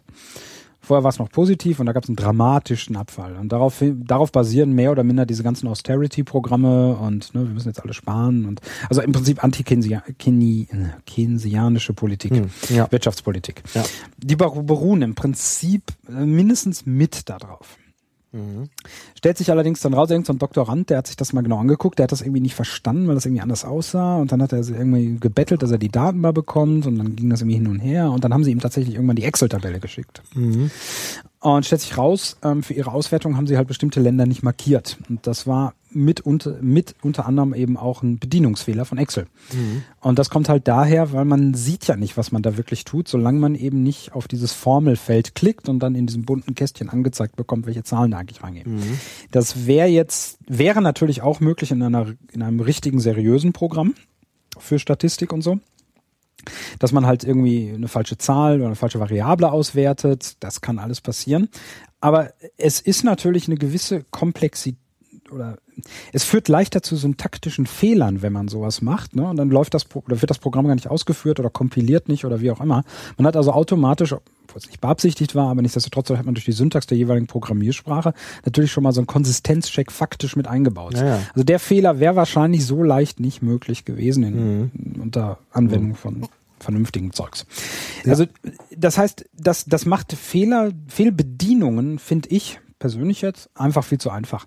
Das zweite Problem von, den, von diesen Statistiken mit Excel ist aber noch ein ganz anderes. Ähm, das ist nämlich die Tatsache, dass, da haben sich Leute auch drum gekümmert, gibt's Paper drüber, ähm, kann ich nochmal eben gucken, während ich jetzt hier laber, ähm, dass die eben auch Fehlbedienungen nicht nur einfacher machen, sondern eben auch Fehler in den implementierten Algorithmen haben. Es gab einen wunderschönen Blog-Eintrag. Man, man, kann zum Beispiel die, den sogenannten Korrelationskoeffizienten oder Pearson-Korrelationskoeffizienten auf mehr oder minder zwei Arten schreiben.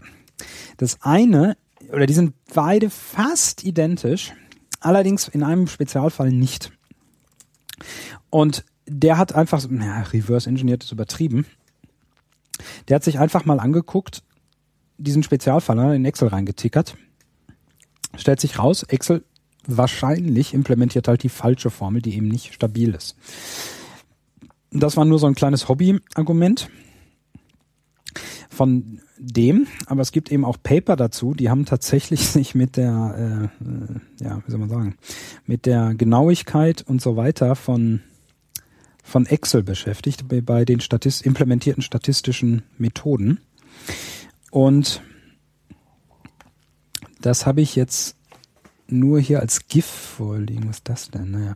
Das war veröffentlicht in Computational Statistics and Data Analysis Volume 52 im Jahre 2008 auf, ab der Seite 4570, für die, die es mitgeschrieben haben. Und heißt um, ähm, On the Accuracy of Statistical Procedures in Microsoft Excel 2007. Hm. Und ich zitiere mal, also aus dem Abstract. Excel fails a standard set of intermediate level accuracy tests. Also wir reden hier noch nicht mal von hochpräzisen und wichtigen und komplizierten Dingen, sondern intermediate. Ähm, die Autoren, Herr McCullough oder McGullough und ein Herr Heiser schreiben weiter, Microsoft's continuing inability to correctly fix errors is discussed in ihrem Paper. It is not safe to assume that Microsoft Excel's statistical procedures give the correct answer. Also das ist im Abstract und schon ziemlich desaströs. Aber der Haupttext offenbart uns noch eine andere kleine Information, die wirklich dramatisch ist, finde ich. Microsoft has not even fixed all the flaws identified by Savitsky 1994 over 15 years ago. Also die sind seit 15 Jahren auch darauf hingewiesen worden, dass da Fehler gibt und ich kann jetzt nicht, also das man muss in das Paper reingucken, da ist eine Tabelle drin von allen möglichen statistischen Verfahren, die jetzt halt so Intermediate Level sind. Ne? Und da versagt Microsoft alles. Äh, also das Lustige ist, dass wohl, ähm, na wie heißt es, KDE, K-Numbers, oder wie heißt die, die, die das Spreadsheet-Ding da? Also von KDE gibt's halt so ein mhm. Pseudo-Excel-Äquivalent. Also nicht, nicht OpenOffice oder LibreOffice, mhm. sondern eben von KDE. Ja. Und äh, die haben wohl alles nachgebaut, um möglichst kompatibel zu sein und haben wohl zuerst auch die Fehler alle gehabt sind aber darauf hingewiesen worden, eben auf, wohl aufgrund dieses Papers, und haben die dann innerhalb von sechs Monaten gefixt. Ähm, naja. Und ich kann es eben auch konzeptionell wirklich nicht verstehen, warum in der Wissenschaft, wo der, der Goldstandard eigentlich der sogenannte Peer Review ist, mhm. also wo eigentlich auch und da kommen wir, haben wir auch schon diskutiert, diese Multiple-Testing-Geschichte, mhm. eben man nicht nur die Daten eigentlich zur Verfügung stellen muss und nicht nur zu beschreiben muss, welche Hypothesen man in welcher Reihenfolge wann wie getestet hat und wie viele es nicht äh, geschafft haben ins Paper sozusagen. Mhm. Also wo man eigentlich alles darlegen muss, wie man zu der Conclusio gekommen ist der jeweiligen Arbeit. Und da kann ich es nicht verstehen, wenn das der absolute Goldstein ist und das echte wissenschaftliche Qualität ist, was es nach gängiger Praxis ist, weil es gibt auch nichts Besseres. Also ist schon in Ordnung. Mhm. Aber wenn das schon gilt, warum dann nicht die eingesetzten Tools, insbesondere natürlich die Algorithmen, die zur Verarbeitung der Daten genutzt werden, genauso offengelegt werden müssen? Mhm. Und nur, äh, wir haben Excel-Version bla benutzt, ist eben keine Offenlegung, die einem Peer-Review-Konzept mhm. und ja. Procedure, äh, ja. Procedure genügt. Weil ich kriege da halt ein Binary Blob von ein paar Gigabyte mittlerweile oder so. Und ja, was auch immer das tut. Also es tut auf jeden Fall offenbar nicht das, was man erwarten würde. Mhm. Und wer jetzt gedacht hat, naja, das Paper ist von 2007, ja, ja, äh, für Excel 2007, naja, hm, das Problem ist, in the American Statistician, also Statistikjournal, haben Herr Keeling und Herr Pavur 2011 dasselbe dann nochmal ähm, für die Akt äh, dann, dann in 2011 aktuelle Version von diesem lustigen äh, bunten Programm gemacht und Problem ist halt, ähm, ja, ne, ist ein bisschen besser geworden, aber nicht wahnsinnig viel besser. Ein bisschen besser geworden, ja, aber naja. Ja. Also das heißt, äh, das, das ist etwas, was vielleicht ganz nett ist, um ein Haushaltsbuch zu führen, weil addieren und so kann es, glaube ich, korrekt, soweit ich informiert bin. Aber naja. Hm. Traurig halt. Naja, und dazu kommt noch was, aber das, das ist, hat jetzt nichts mit Statistik zu tun. Aber es gibt mindestens zwei Papers, die sich mit dem verheerenden Einfluss faktisch auf die Datenqualität ähm, befassen wenn man diese Microsoft-Produkte benutzt. Und das ist jetzt, wie gesagt, kein statistischer Effekt, das ist auch keine, keine wirkliche Fehl, Fehler im Algorithmus, aber das ist eine Fehlbenutzung. Und das basiert auf der automatischen Fehlerkorrektur und der automatischen Datums- und Zahlenformaterkennung. Mhm. Weil in der Bioinformatik und in der Biologie gibt's halt viele Sachen, die werden klein geschrieben oder groß geschrieben, ja. ja. werden auch genau. Proteine mit Zahlen benannt. Irgendwie. Genau. Und dann gibt's da ein Minuszeichen dazwischen und auf einmal denkt Excel oder Word, ach, das ist ein amerikanisches Datum und dreht die Reihenfolge um, weil es genau. jetzt auf deutsches Datum konvertiert. Ja. Und auf einmal heißt ein Protein ganz anders. Oder ja. Gene werden klein geschrieben, Protein, die zugehörigen Proteinnamen genauso, nur mit dem Großbuchstaben. Was macht Word da draus? Ne? Am, am Großschreibung. Anfang und das ist auch bei Excel ein Problem. Ja, es wird dann plötzlich automatisch großgeschrieben. Das ja. ist immer ganz furchtbar. Um, da gibt es also Herrn Seeberg und andere, die in BMC Bioinformatics ähm, Senior Autor ist Herr Weinstein, tatsächlich das nachverfolgt haben, wie sich das durch eine große Bioinformatik-Datenbank durchgezogen hat und mhm. teilweise sogar durchgesetzt hat, mhm. weil offenbar irgendwelche Leute das downgeloadet haben, damit irgendwas getan haben und dann bearbeitete Daten wieder abgeloadet haben, aber jetzt eben mit der Anführungszeichen korrigierten Rechtschreibung. Mhm. Und so haben wir auf einmal irgendwie teilweise eine Reduktion des Daten, der Datenqualität, weil wir jetzt bestimmte Sachen unter zwei Namen finden. Ne? Mhm. Teilweise eben mit gedrehten Ziffern, teilweise mal groß, teilweise mal klein geschrieben und so weiter. Das ist natürlich nicht ein Fehler der Software, weil die war nie dafür gedacht, ähm, ne, Bioinformatik zu betreiben. Ja. Ähm, die war halt ja. dafür gedacht, irgendwie Einladungen zum 25-jährigen Bestehen des Kanickelzüchtervereins zu machen, ne, genau. Word. Ja. Oder eben ein Haushaltskassenbuch zu führen, Excel. Ja. Ähm, aber ja. Ja, genau, das ist das Problem. Ich meine, da gibt's ja noch andere. Ich, man kennt ja die Geschichte von der Columbia-Katastrophe. Was auch so schön heißt. Ähm, Inches und dass Zentimeter. Da auf Probleme, ja, das genau. Also Inches und Zentimeter waren ein Problem. Ähm, äh, dann steht hier, ich zitiere aus der Wikipedia, so wurde beispielsweise kritisiert, dass in den PowerPoint-Präsentationen über mögliche Probleme bei einem Shuttleflug wichtige Punkte nicht genannt wurden als Begriff. Nein! Gaben einige Ingenieure an, Aha. dass, Zitat, es optisch nicht gut ausgesehen hätte, diese Probleme auf mehreren Bildschirmseiten zu präsentieren. Also Und für die mehrseitige Auflistung soll eine Einschränkung in der PowerPoint-Software gewesen sein.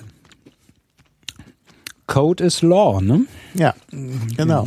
Das Buch gibt's ja, doch auch. kostet aber Menschenleben, wie wir hier. Ja gut, auf, auf, dem Bild, auf dem Bildschirm hat das auch ein schlechtes Bild gegeben, wie es dann zu der Katastrophe kam, ne? Ja. Hm. Ja, gut. Tja. Ja. Gut, genug, also das war genug Zynismus. Ähm, ja. mein, also man sollte halt die Dinge immer nur dafür anwenden, wofür sie auch irgendwie geeignet und gedacht sind. Mhm. Und äh, besser. Also das ist halt, das ist halt dieses alte mit dem Hammer und dem Nagel. Ne? Mhm. Wenn ich nur einen Hammer als Werkzeug kenne, sieht jedes Problem aus wie ein Nagel. Ja. Und wenn ich halt nur Word und Excel kenne, dann naja, mit allem mit Word und Excel rum und naja. Ja. Mit bekanntem Ergebnis. Bekannten Oder Ergebnis. PowerPoint, wie wir gerade gelernt haben. Ja. Aber du liest aus der Wikipedia vor. Stimmt das denn, was in Wikipedia drin steht? Naja, es gibt da eine Fußnote, Fußnote 20 oh. auf der Seite. Ja, Fußnoten.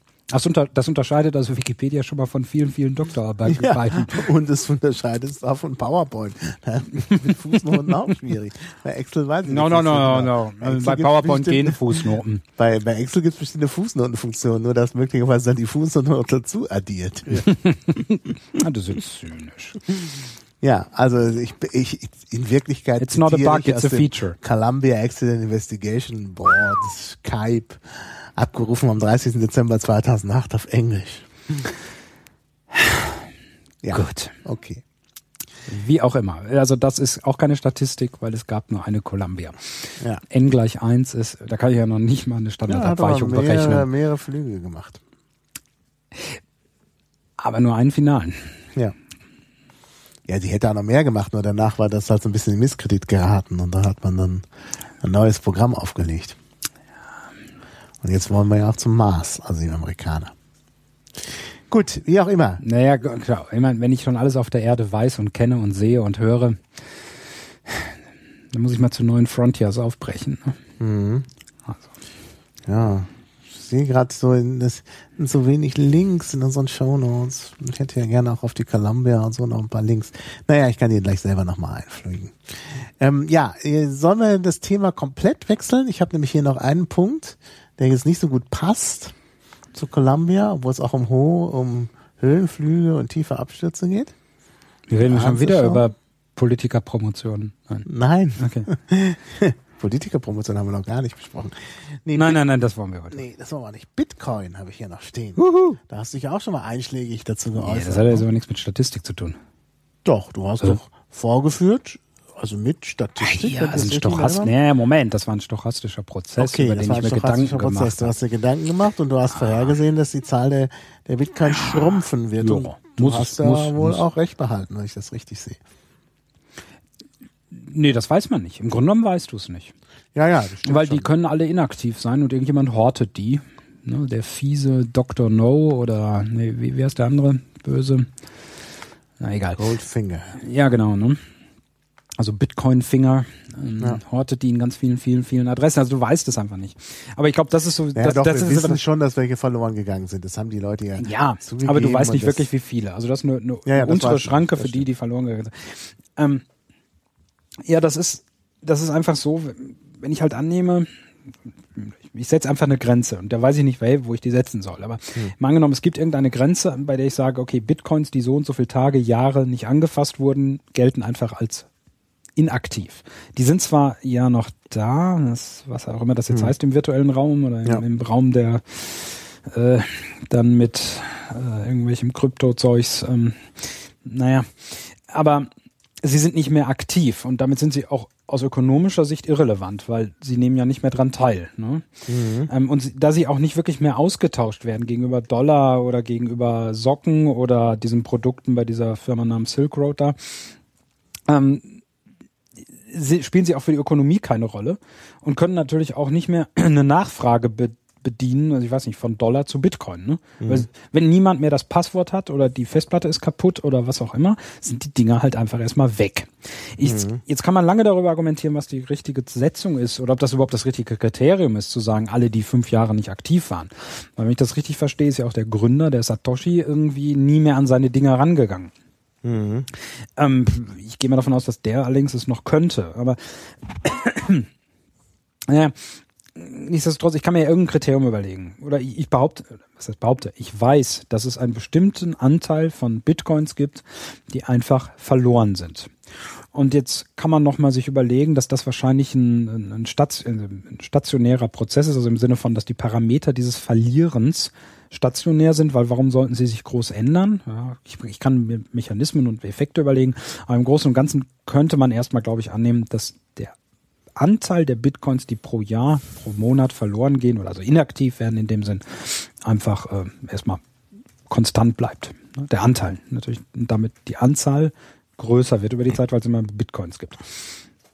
Okay, wenn ich das jetzt aber tue, dann bedeutet das natürlich, dass der Anteil der inaktiven Bitcoins immer größer wird, weil ja der Anteil oder die, nein, nicht der Anteil, sondern die absolute Zahl an neuen Bitcoins durch Mining immer weiter zurückgeht. Das heißt, ich habe einen Prozess, einen mehr oder minder ähm, deterministischen Prozess, wie neue Bitcoins entstehen. Die schwankt so ein ganz klein bisschen eben wegen der, der Difficulty, die da eingestellt ist, also wie, wie schwer es ist, neue Bitcoins zu erzeugen. Aber im Grunde genommen ist es eine sehr, sehr reguläre Kurve über die Zeit, wie viel Bitcoins es gibt. Maximal kennt auch jeder 21 Millionen. Hm, schön. Ähm, dagegen wirkt aber der Prozess, Bitcoins zu verlieren, durch Festplatte kaputt, Passwort vergessen, jemand mhm. stirbt und hat niemandem sein Passwort vorher verraten, was auch immer. Ne? Und das führt natürlich schlussendlich ja, ja. dazu, dass ich irgendwann immer mehr Bitcoins verliere, als ich überhaupt je generieren kann. Und jetzt hängt es halt davon ab, was man annimmt. Ne? Also entweder ist Bitcoin in 100 Jahren tot oder in 10.000 Jahren. Und dann kann man natürlich wiederum sagen, das interessiert sowieso keinen mehr, weil in 10.000 Jahren dann haben wir ganz andere Probleme. Ja, gut. Ähm, ja. Pff, ne. So, und äh, ja, was wollte ich sagen? Ähm, und das ist halt ein stochastischer Prozess im Grunde genommen, nur mit mhm. Prinzip unbekannten Parametern. Aber das ist ein großes Problem, weil natürlich darf man diesen Notenbanken, hm, unterliegen halt gewissen Einflüssen. Ja, ja. Aber die genau. erheben immerhin diese Geldmengen. Und diese Geldmengen sind natürlich schon ein Indiz dafür, wenn ich die jetzt in Relation setze zu dem, was so eine Wirtschaft da im Jahr raushaut, was ist eigentlich für ein Wert oder für, für ein nutzbares Zeug, dem diesen Milliarden, Billionen Dollar entgegensteht. Bei Bitcoin weiß ich das einfach nicht, weil ich gar nicht weiß, wie viel Geld wirklich da ist. Mhm. Ähm, und ich kann es auch nicht wissen. Also ich, ich kann jetzt sagen, ja, die machen das alle falsch bei der Notenbank und die Geldmenge im 1, im 2, im blablabla. das ist alles Mist und Quatsch und überhaupt und das stimmt ja sowieso alles nicht und das ist auch beliebig politisch mhm. beeinflusst. Ja. ja. aber zumindest wäre es vom Prinzip her irgendwie möglich. Ähm, mhm. Aber Bitcoin ist es halt vom Prinzip her schon nicht möglich. Ja, ja. Und das ist ein echtes Problem, ähm, weil mittelfristig naja, also auf was lasse ich mich da eigentlich ein? Ähm, ich sehe viele Vorteile, aber das ist, glaube ich, echt der größte Nachteil, ähm, weil es wird natürlich Deflation geben und das ist sicherlich äh, auch beabsichtigt und gewollt, aber die, die, der Umfang dieser Deflation, der ist halt überhaupt nicht steuerbar, vorhersagbar mhm. oder überhaupt auch nur einschätzbar. Der passiert dann und der wird dann natürlich noch mehr durch Psychologie getrieben als sowieso schon, und das haben wir schon wieder am Anfang von allem, äh, mhm. äh, beim IFO-Dings-Index als das, was in der normalen Wirtschaft stattfindet. Mhm. Ja. Ja. Also, ja. Aber das ist halt ein stochastischer Prozess, ne? Also auf jeden Fall. Ähm, und wir haben einfach, ich habe mir das simpelste Modell erstmal genommen. Mhm. Da kann man natürlich, das ist jetzt auch schon wieder zwei Jahre her, mein Gott. Ähm, da könnte man jetzt natürlich auch nochmal wieder reingucken. Vielleicht kann man jetzt ein paar Daten besser und, und genauer mhm. erheben. Ne? Klar sind mehr Leute dabei ja. gewesen und, ja. und, und. Aber das ändert halt am Mechanismus nichts. Und auf der anderen Seite, ich kann mir jetzt einbilden, die Parameter besser schätzen zu können, vielleicht, weiß ich nicht. Ähm, aber im Grunde genommen ist es auch egal, ja, weil mhm. es ist halt immer noch, gerade in dem Beispiel hängt es jetzt massiv davon ab, wann ich einen Bitcoin als inaktiv annehme. Mhm. Und ja. das ist im Grunde genommen subjektiv. Ne? Mhm. So. Also würdest abraten von Bitcoins, oder wie? Das habe ich damit nicht sagen wollen. Ähm, Jetzt wären wir schon wieder politisch. Es ist halt immerhin ein ziemlich interessantes Experiment. Bitcoin ist ein total geiles Experiment, gar, gar, gar keine Frage. Frage aus ganz vielen, also ich meine, aus ganz, ganz, ganz vielen Gründen. Ich habe natürlich auch noch meine private Pet-Theory und Verschwörungstheorie. Aber Aha, was ist denn das? Erzähl. Ja, also Bitcoin, Bitcoin als Honeypot? Als Honeypot? Ja, für jeden, der irgendwas Böses auf dieser Welt, Anführungszeichen, also das böse Trademark, mhm. vorhat. Also ich meine, wenn du etwas bauen möchtest, also Geld bestimmt alles, ne? Hm. Ohne Geld ist Macht, ohne Geld ist nix und so weiter. Du brauchst immer Geld für alles. Ob du jetzt ein Flugzeug irgendwo reinfliegen lassen willst hm. oder dir einen geklauten, gefälschten Führerschein besorgen willst oder äh, irgendwelches weißes Pulver oder so. Ne? Du hm. brauchst immer Geld. Und ja. je illegaler dein Streben ist, desto mehr Geld brauchst du, weil du musst halt Leute irgendwie. Ja, aber so, bei Bitcoin also habe ich doch keine Anonymität. Ja, Moment, aber das, das, die, die, die Grundgesamtheit dieser Sache ist, von allen illegalen Aktivitäten im Prinzip immer Geld. Ne? Entweder ist das Ziel Geld oder du baust zumindest wahnsinnig viel Geld. Re mhm. naja, also wahnsinnig nicht, aber relativ viel Geld. Für was jetzt so ein normaler Mensch für sein Hobby ausgibt, ist es auf jeden Fall relativ viel Geld. Mhm. So, und wenn ich jetzt aber alle bösen Menschen auf dieser Welt identifizieren will, dann ist es doch toll, wenn ich ein Geld erschaffe, das eine bestimmte Attraktivität auf diese Leute hat. Und das beginnt damit, dass die Attraktivität in den Medien immer so kolportiert wird, als es ist anonym mhm. was es nicht ist, aber alle ja, glauben es. Und gleichzeitig habe ich vielleicht ja. als derjenige, der dem Honeypots dahinter steht, die Möglichkeit, das Internet weltweit zu überwachen und auch bestimmte Korrelationen stattfinden zu lassen und damit die De-Anonymisierung noch weiter zu treiben, als ich, armer kleiner Tropf, das nur mit der Blockchain machen kann. Mhm. Ne? Ähm, und dann ähm, habe ich automatisch durch das Internet Surfverhalten, also ich meine, was, was ist das? Ne? Es ist internetbasiert, es ist mhm. komplett überwacht. Es ja, lockt, es lockt die Kakerlaken unterm Tisch hervor oder unterm Schrank, ne? Super. Ähm, es wird die, und jetzt kommen wir wieder zu False Positive und False Negative. Die Anwendung, ist jetzt meine Behauptung, aber die, der Anwendungsfall von Bitcoin ist im Bereich der Illegalität höher als bei, ja, bei normalen Währungen oder könnte bei mhm. höher werden. Mhm. Naja, gut. Und derjenige, derjenige, der das gebaut hat, hat sehr viel Ahnung von den Dingen, weil es ja doch eher ausgereift ist von den, also von den technischen Ideen her. Mhm. Die ökonomischen Argumente weiß ich nicht so genau, da bin ich ja, ja eher ein bisschen eher kritisch. Ein Techniker, ich würde auch sagen. Ist eher ein Techniker. Als, als so, und, und es sind viele Ideen von alten Cryptocurrencies da drin eingegangen. Ja. Und jemand kannte sich da relativ sehr gut mit aus. Ja. So. Und jetzt mache ich mal den Kriminalisten Cui Bono. Ne? Wer profitiert denn davon? Weil ja gleichzeitig der Herr Satoshi irgendwie nie wieder aufge... Also, naja. Hm. So, jetzt habe ich auch mal eine Verschwörungstheorie gebaut. Schön. Hm. Ja. Ich spreche sie aber nicht aus. Ja gut. Naja, wir denken uns unseren Teil. Ja. Hm. Hm. Ich mir auch. Ja. Nein, Bruce Schneier war es nicht. ja, Bruce Schneier. Da war ja jetzt die Meldung, dass er im, äh, im Ausschuss, das war ja wohl großartig, oder? War das großartig? Ja, das war wirklich großartig. Nein, also das, das kann man nicht mehr also erfinden. Also fass noch mal die kurz Absurdität. Zusammen. Ich ergänze dann die Absurdität. Ja. Also auf seinem Blog hat er beschrieben, dass er jetzt Mitglieder des Senats der USA gebrieft hat, also informiert Kongress. Kongress, sorry. Das Kongress gebrieft hat, also informiert hat. Gut, das ist ja Kongress ist ja der, Über, der Überbegriff. Der Kongress Ach so, ja, aber das muss, aber genau, er hat aber Senator irgendwie geschrieben. Also, ja, ja, das, dann, ja. das war glaube ich eine gemischte Gruppe. Also wie auch Also immer. ich, ich habe mir nur einen ja, Senator-Namen behalten. Ist ja egal. Also was bei uns das Parlament irgendwie wäre. Ja, hat, er, hat er also auf deren Einladung hin informiert über die Inhalte der Snowden-Dokumente, auf die er teilweise zumindest wohl offenbar Zugriff hat. Ja über die Ausmaße und so weiter der NSA-Affäre. Das alleine finde ich bemerkenswert, dass sich also die Volksvertreter des Staates, die die NSA betreibt und finanziert, sich bei jemandem über das Ausmaß der Aktivitäten informieren müssen, der diese Daten nur illegal, also naja, also durch ein ja, Whistleblowing, ja. illegal, legal, ähm, mhm. also auf jeden Fall irgendwie erhalten hat, nicht auf offiziellem Wege, also informieren müssen, weil sie offenbar nicht in der Lage sind, auf offiziellem Wege da ranzukommen. Das also allein ist schon so geil. Etwa wie wenn der Geheimdienstausschuss des Deutschen Bundestages Fefe bittet, mal zu erzählen, was die Geheimdienste ja, die würde, kontrollieren sollen. Würde er gehen? Machen. Also Bruce Schneier ist natürlich vielleicht nochmal eine andere Nummer als Fefe, aber äh, äh, jetzt, es ist das wird morgen im Blog stehen. Nein, also aber jetzt, wo er schon in der Titanic ohne, stand. Ohne Wertung gemeint. Ja, wie auch immer. Also erstmal ist schon geil, dass man dass selbst die sich über inf informelle Kanäle informieren ja. müssen, weil sie offenbar an dieselben Dinge, die sie interessieren, auf offiziellem Weg nicht mehr rankommen. Anders kann ich das nicht interpretieren. Mhm. mhm. Aber da, die zusätzliche kleine Geschichte ist ja noch, dass Herr Schneier von sich aus angeboten hat, das in so einem sogenannten Skiff-Zelt zu machen. Ja, genau. Das ist also gegen elektromagnetische Abstrahlung bla bla bla gesichert, ja. weil eben die Dokumente ja so sensitiv sind, dass man vielleicht nicht will, dass sie nach außen dringen. Genau. Und jetzt kommt das Geile, es ist ihm abgelehnt worden, dass er in diesem hochsensitiven Ding die Dokumente, die er ja schon hat, präsentiert, weil er keine Clearance, also keine Sicherheitszulassung hat für diese Zelte.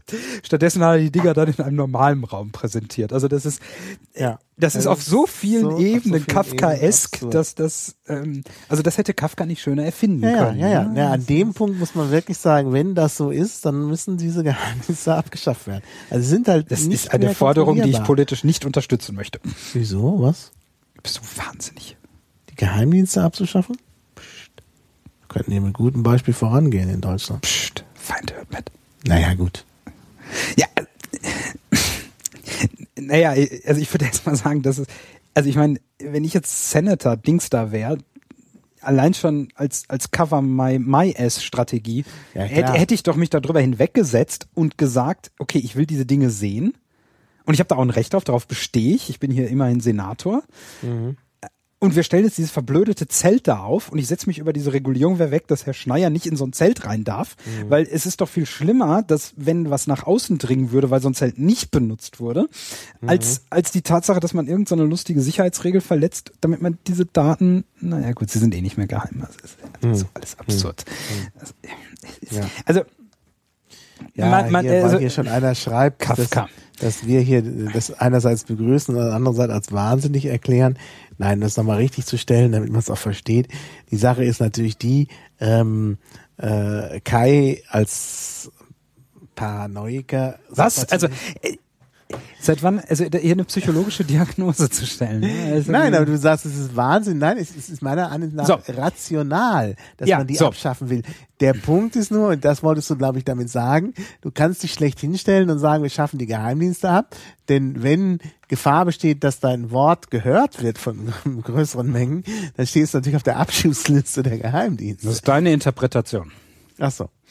Ich möchte übrigens nur noch mal einen schönen Comic zitieren ähm, Transmetropolitan, wunderschöner mhm. Comic, ähm, aus dem Band Nummer 8, Seite 41, da sagt der Hauptprotagonist, nämlich Spider Jerusalem, einen wunderschönen Satz. Ich hab's, ich finde das Comic nicht. Das muss jetzt jemand im ah, Transmetropolitan. Ja. Und zwar mit dem geilen Satz wird erzählt. Also das ist, das ist ein Reporter, der seinen Job noch ernst nimmt. Ähm, also der geht auch, ja nicht über Leichen, aber über äh, egal. Und er äh, wird zitiert mit diesem, oder dem wird dieses wunderschöne Sprechblase hingemalt mit dem geilen Satz, Paranoids are just people with all the facts. Mhm. Ich glaube, der Comic ist aus den 90ern oder so.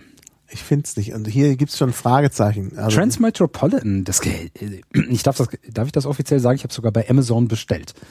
Oder? Aha. Also die letzten Bände zumindest habe ich naja, nochmal nachbestellt. Das, das, das, okay, das ist jetzt nicht so schlimm, wenn du das ähm, bei Amazon bestellst, denn es handelt sich ja nur um ein Buch. Da werden sie nicht so viel Sachen reingebaut haben können in der Zwischenzeit. Oder bin ich gerade auf ein Transmetropolitan, ich hab's jetzt hier auch, ja. Ich hab's. Doch, was passiert, äh, weil hier Leute im Chat fragen, Fefe bei, bei Titanic, ja, was passiert gerade auf Fefes Blog? Ich tu's mal in den Chat-Dings da rein. Wo sind das jetzt? Hä? Ach, es hat doch schon jemand. Oh, ich suche und suche und suche. Ja. So, Fefe in der Titanic, da habe ich gerade den Link in den Chat geschrieben. Okay. Ja, das war ganz lustig da in der Titanic von Fefe. Ich ja. lese ja sonst Fefe nicht so regelmäßig, aber das habe ich zufällig gesehen und fand es auch erhellend. Ja. Witzig halt. Ja. Jetzt sollten wir uns aber nicht anschweigen. Was? Nein. Okay. Irgendwas, okay. irgendwas. Okay. Was sollen wir sagen? 1, 2, 3, 4, 5, 7, Test. Ja, nee. Nein, also Paranoids are just people with all the facts, ne? Das ja. ist, also deswegen ist das diese, diese küchenpsychologische Diagnose hier ist mhm. einfach nur ein Kompliment, weil ich sehe die Realität. So. Ja. Nein, aber ich denke, man kann schon sagen, Geheimdienste gehören abgeschafft. Und dann müssen die Geheimdienste das jetzt Statistik mal, zu tun. Dann müssen die Geheimdienste jetzt mal ein bisschen argumentieren, warum sie nicht abgeschafft gehören. Also bin ja durchaus dialogbereit, so ist das ja nicht. Ja, das Problem ist, ähm, ein Dialog auf Augenhöhe wird das nicht, ne? Ja. Ja, gut. gut ne? so. außerdem, sorry, aber die Formulierung, ich bin dialogbereit, also, du bist jetzt nicht irgendwie. ja, mich hört eh keiner, hast schon recht. Also, ähm, ja, ne, ist schön. Ähm, das ist ungefähr so wie, weiß ich nicht, das Huhn, das dialogbereit ist, kurz bevor es in die Metzgerei kommt. Ne? Ja, aber, aber ich meine, alle demokratischen Instanzen müssen sich doch eigentlich immer wieder äh, auch rechtfertigen. Und, ja, aber, aber Maha, das, ist, das ist aber doch ein, also jetzt, jetzt reden wir wirklich nur über Politik, aber das ist doch ein generelles Thema überhaupt in allen Ländern, die ich so sehe, wo man ja. noch was raus erfährt. Mhm. Ich meine, in Nordkorea ist da keine Entwicklung dafür hin, da ist es nämlich schon die ganze Zeit so. Mhm. Aber in allen Ländern werden Feedback-Schleifen abgeschafft. Ne? Ja, also ja. Rückkopplungseffekte in genau. jeder Form. Genau. Es gibt es gibt keine Bank mehr, die pleite gehen darf. Mhm. Ne? Die Abschaffung der Marktwirtschaft. Leider, leider möchte ich mal betonen. Finde ich übrigens interessant, dass wir da jetzt, also der Bundespräsident da wohl gesagt hat, dass das mit dem Liberalismus vielleicht doch eine schöne Idee wäre, weil wenn das gelten würde, dann wären ja die Banken 2008 pleite gegangen. Ne? Das wäre hm. für uns Steuerzahler vielleicht doch eine gute Idee gewesen, so im Nachhinein. Hm, ne? Weiß man nicht. Oh, Schrecken, Ende, ja, Ende, Schrecken und so. Ne? Also, hm. ja. Ähm, ja, und fehlt überall an Feedbackschleifen. Ähm, eine Politikverdrossenheit glaube ich ja auch nicht, also eher eine Politikerverdrossenheit. Warum? Mhm. Weil na, es gibt auch da wieder kein Feedback. Wem sage ich das? Ne? Ja, Herr Pirat. Ja. Ähm, naja, aber wenn du so siehst, was ja. passiert, gerade jetzt wieder, Entschuldigung, das war ja auch wieder Politik, ich meine, dann machen die die diese diese eine Frau da von der CSU zur Drogenbeauftragten, das ist doch geil. gerade noch da über Schnaps irgendwie. Ja, aber in Bayern ist Alkohol keine Droge. Naja, ich bin ja auch für die Legalisierung, aber die Frau wird doch niemals was legalisieren außer Alkohol. Hm? Also, naja, okay. Das als das niveauvoller Trinker, ne, ist ja. man doch. Prost. Prost. Ja. Ähm, ist man doch bei gewissen Parteien einfach besser aufgehoben. Es gibt ja. da die Toskana-Fraktion mit dem Rotwein, dann gibt es eher die Bier-Fraktion. Also je nach Getränk kann man da die richtigen ja, auswählen. Piraten gibt Single Malt oder was nicht. Echt? Ja. Oh, scheiße. Ja, das bin ich, hätte ich doch nicht austreten sollen. Ja, siehst du. So, äh, nein, aber ich meine, das sind alles, äh, ähm, äh, ja, gut, okay. Und und die die die die äh, äh, wie heißt die andere Datenschutzbeauftragte? Da haben sie auch eine, die Vorratsdatenspeicherung klasse findet und und und äh, Zensur äh, im Internet klasse findet. Naja, gut. Ja, das ist doch super. Das ist Effizienz, das ist moderne Staatsführung. Das ja. Ergebnis wird schon, der Konsultation wird vorweggenommen. Hm. Naja. Ja. ja. Da spart man Zeit. Ja. Ich zitiere George Carlin, Amerikaner, leider gestorben, amerikanischer, ja, also bei uns wäre er eigentlich Kabarettist, aber mhm. dieses Wort, also Comedian, das trifft es irgendwie nicht so ganz. Egal. George Carlin. Äh, George Carlin. C-A-R-L-I-N. Ach, der Typ war super. Er ist letztes oder vorletztes Jahr gestorben. Mhm. We don't have time for rational solutions. Ähm, mehr muss man nicht sagen. Ja, völlig mhm. recht. Ja. Ja, wo wir bei Rational sind, das ist gleich das Stichwort. Wir haben noch immer nicht über Logik Kann gesprochen. ich überleiten oder kann ich überleiten? Ja, du kannst überleiten. Ich will weg von dieser Politik, das ist so deprimierend. Großartig. Weil wir haben nicht genug Wein hier, um mit der Politik klarzukommen. Ja, stimmt, äh, geht zur Neige. Naja. Ja, ich kann da noch was tun, da müssten wir alle kurz unterbrechen. Nee, nee, nee, nee, nee. Wir machen jetzt weiter. Das ist, äh, den Wein nicht übertreiben. Erst die Arbeit, dann das Vergnügen. Genau. Preußische Tugenden, ja. Preußische Tugend, ja, ja. Das ist schon klar. Um uns mal ein bisschen von Bayern zu. Ja. Mhm. Genau. Sehr gut. Ja, also, ähm, äh, Logik.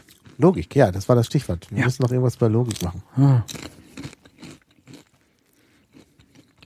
Ja, du bist der Experte. Ich bin kein Experte für Logik. So, äh, Logik ist irgendwas zwischen Mathematik und Philosophie. Ja, und das ist so genau tief. dein Gebiet. Na. Man, Philosoph, Philosoph wäre ich nach einer Flasche Wein oder so. Ne? Ja, außerdem hast du Physik studiert. Das macht dich schon sofort zum Philosophen. ist denn Physik was anderes als Philosophie? Oh ja. Hm, schon was anderes. Ja, was heißt Logik? Ne? Also es gibt vielleicht zum Übergang nochmal zwischen Statistik und Logik. Es gibt noch ein wunderschönes Paper, auch da wieder, ähm, in Nature. Moment. Das ist ein bisschen älter, da ging es noch um Weser, Johannes Paul II.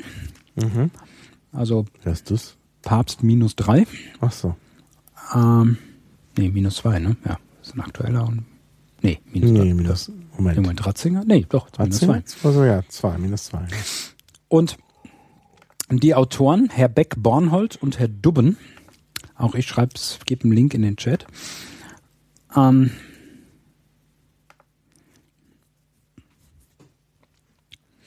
ähm, die haben dieses geile Paper geschrieben, Is the Pope an Alien? Mhm. Und diskutieren eben da, ja, nicht so, ja, die Nicht-Äquivalenz, wobei Äquivalenz ist jetzt auch ein, belastetes Wort im Bereich Logik. Das darf ich jetzt gar nicht so verwenden. Also diskutieren da, was passiert, wenn ich Analogieschlüsse sozusagen oder analoge Vorgehensweisen an den Tag lege in, in, in logischen, also Implikationen, ne? aus A folgt B. Und wenn ich mhm. das einfach tue mit statistischen Aussagen und Modellen. Ja. Ja. Also ne, dann komme ich nämlich auf das Ergebnis, ist the Pope an Alien? Yes. Ne? Ähm, das würden jetzt viele wahrscheinlich bejahen, auch wenn der aktuelle irgendwie populärer geworden ist, aber da die Vorgänger, die erschienen ja eher ein bisschen von außerhalb dieser Welt, zumindest einigen, mir natürlich nicht, haben sehr konsistent gehandelt, aber gut. Ähm, ja, haben sie. Ja, ja, okay, nee, nee, ja, glaube ich auch. Also, dass sie ja, konsistent gehalten, äh, gehandelt haben, ist klar. Ja, also Nur, dass es total. konsistent nicht passt zur Lebensrealität.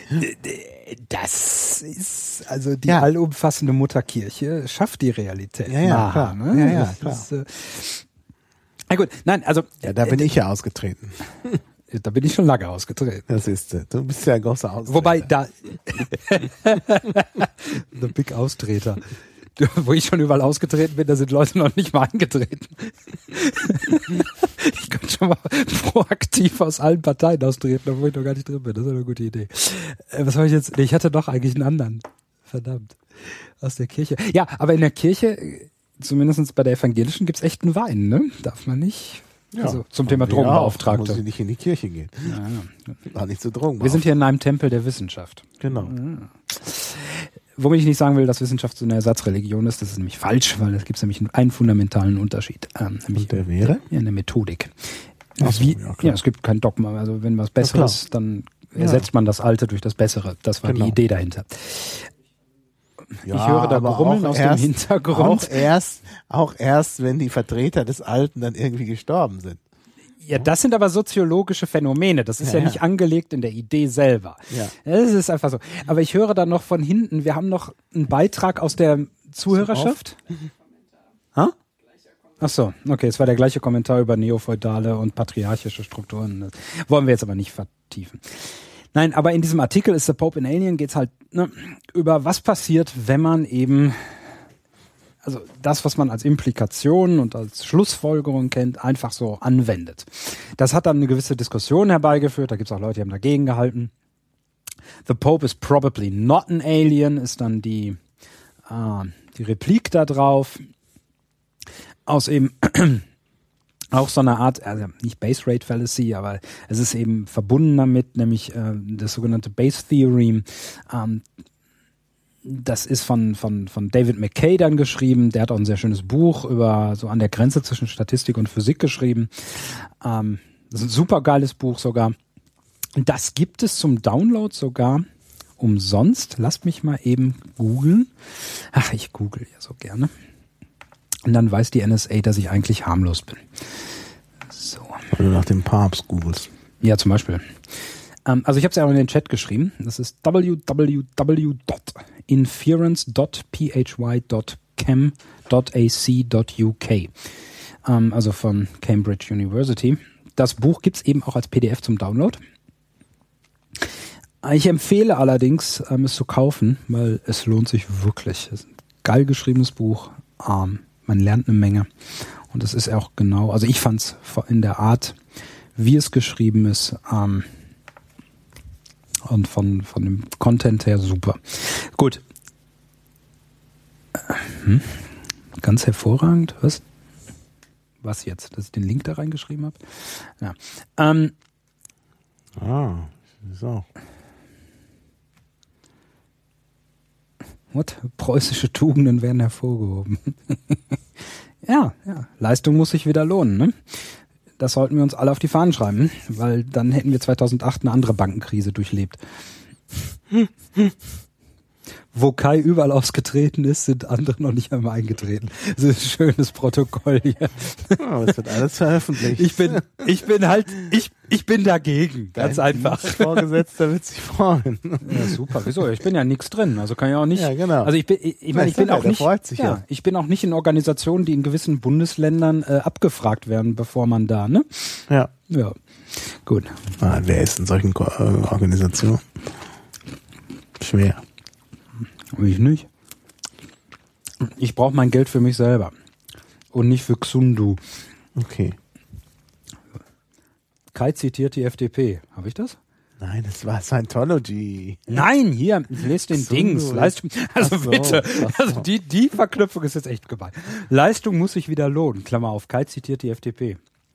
Ach, habe ich erzählt, dass ich nächste Woche äh, am, am 1. Februar in Nürnberg den jungen Liberalen erklären werde, was Sozialliberalismus ist?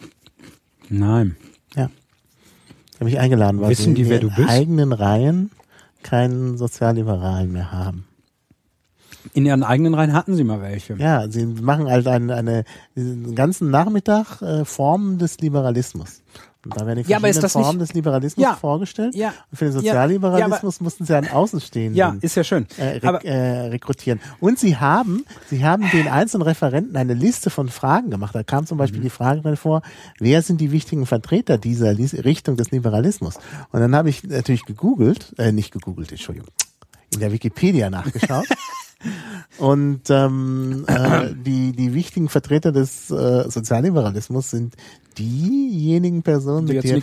Namen sich man die FDP verbinden würde. die ganzen Haben Brüche? Ne, die ganzen äh, Institutionen der FDP schmücken. Also zum Beispiel äh, Friedrich Naumann. Friedrich Naumann vorderst Ja. oder Marie-Elisabeth Lüders Ja. oder Aber Maha, jetzt, Äh. warum, aber wa- wa- warum sagst du das? Ist das jetzt schlecht, dass sie die, dass sie sich darüber informieren?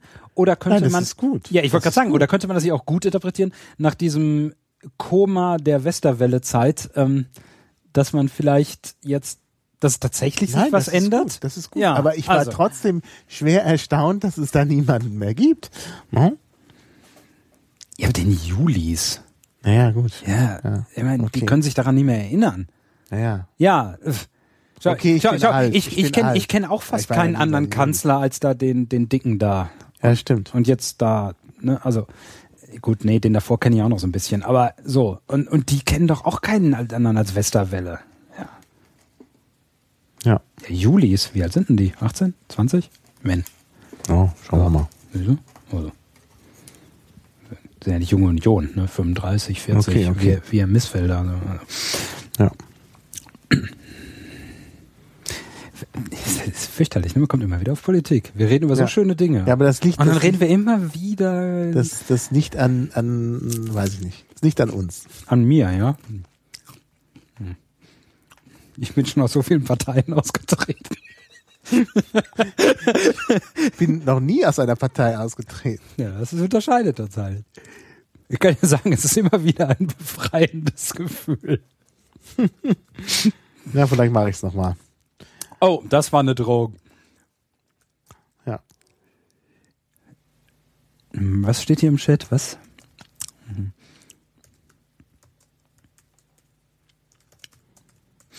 Naja, wie auch immer. Ja. So, wo waren wir? Ja, äh, wir waren bei Logik und haben immer noch nichts dazu gesagt. Doch, ich habe angefangen mit diesem Is the Pope an Alien, weil das so an der Grenzfläche zwischen Logik und so ist. Ja, was soll man dazu sagen? Mein Gott. Also, hier kann man nicht ganz so viel. Also, mein, hier kann man, hier werden, glaube ich, hauptsächlich zwei, die hattest du ja auch in unserem Vortrag beim Kongress. Also einfach zwei Dinge miteinander verbinden, die in keinem logischen inneren Genau. irgendwie Zusammenhang stehen. Ne? Das ist genau der Wenn Punkt. ich in ja. zwei orthogonalen Räumen vor mich hinlebe, dann kann ich in dem einen Genau. tun, der hat das keine Non sequitur. Da gesagt Genau, einer, und ich meine, Pofalla hat in seiner Rede dann sogar noch gesagt, ähm, irgendwie das bedeutet. Und das war eben genau nicht das, was es bedeutet. Ja, der, ich freue mich schon dann demnächst auf die neuen Bahndurchsagen. Der Zug ICE blub, blub, blub nach Mannheim ist verspätet um 15 Minuten wegen, ja, wegen, weil das hat eine innere Beziehung zu der Pinguindichte am Nordpol oder Ja, ja. Südpol, wo? Ja. Ja. weil haben nichts miteinander zu tun, aber das Ja, wird sich, genau. diese Logik wird, also Genau, Logik. Logik wird sich durchsetzen. Nein, hoffentlich nicht. Maha, Ja, jetzt eine. hast du es, jetzt hast du es. Im Pad steht schon, Maha kündigt Parteiaustritt an. ich hab ihn soweit, ich hab ihn soweit, ich hab ihn soweit. Ja.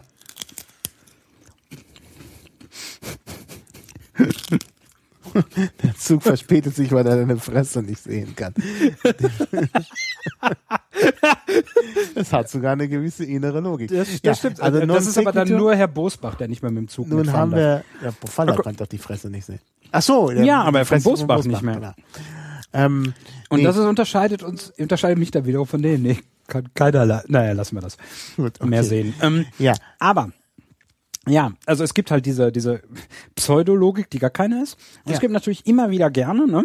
Wahrscheinlich mhm. noch nicht mal absichtlich. Na gut, war bei Politikern. Ähm, aber so normalerweise ähm, hinreichend und notwendig verwechselt. Ne? Ja, genau.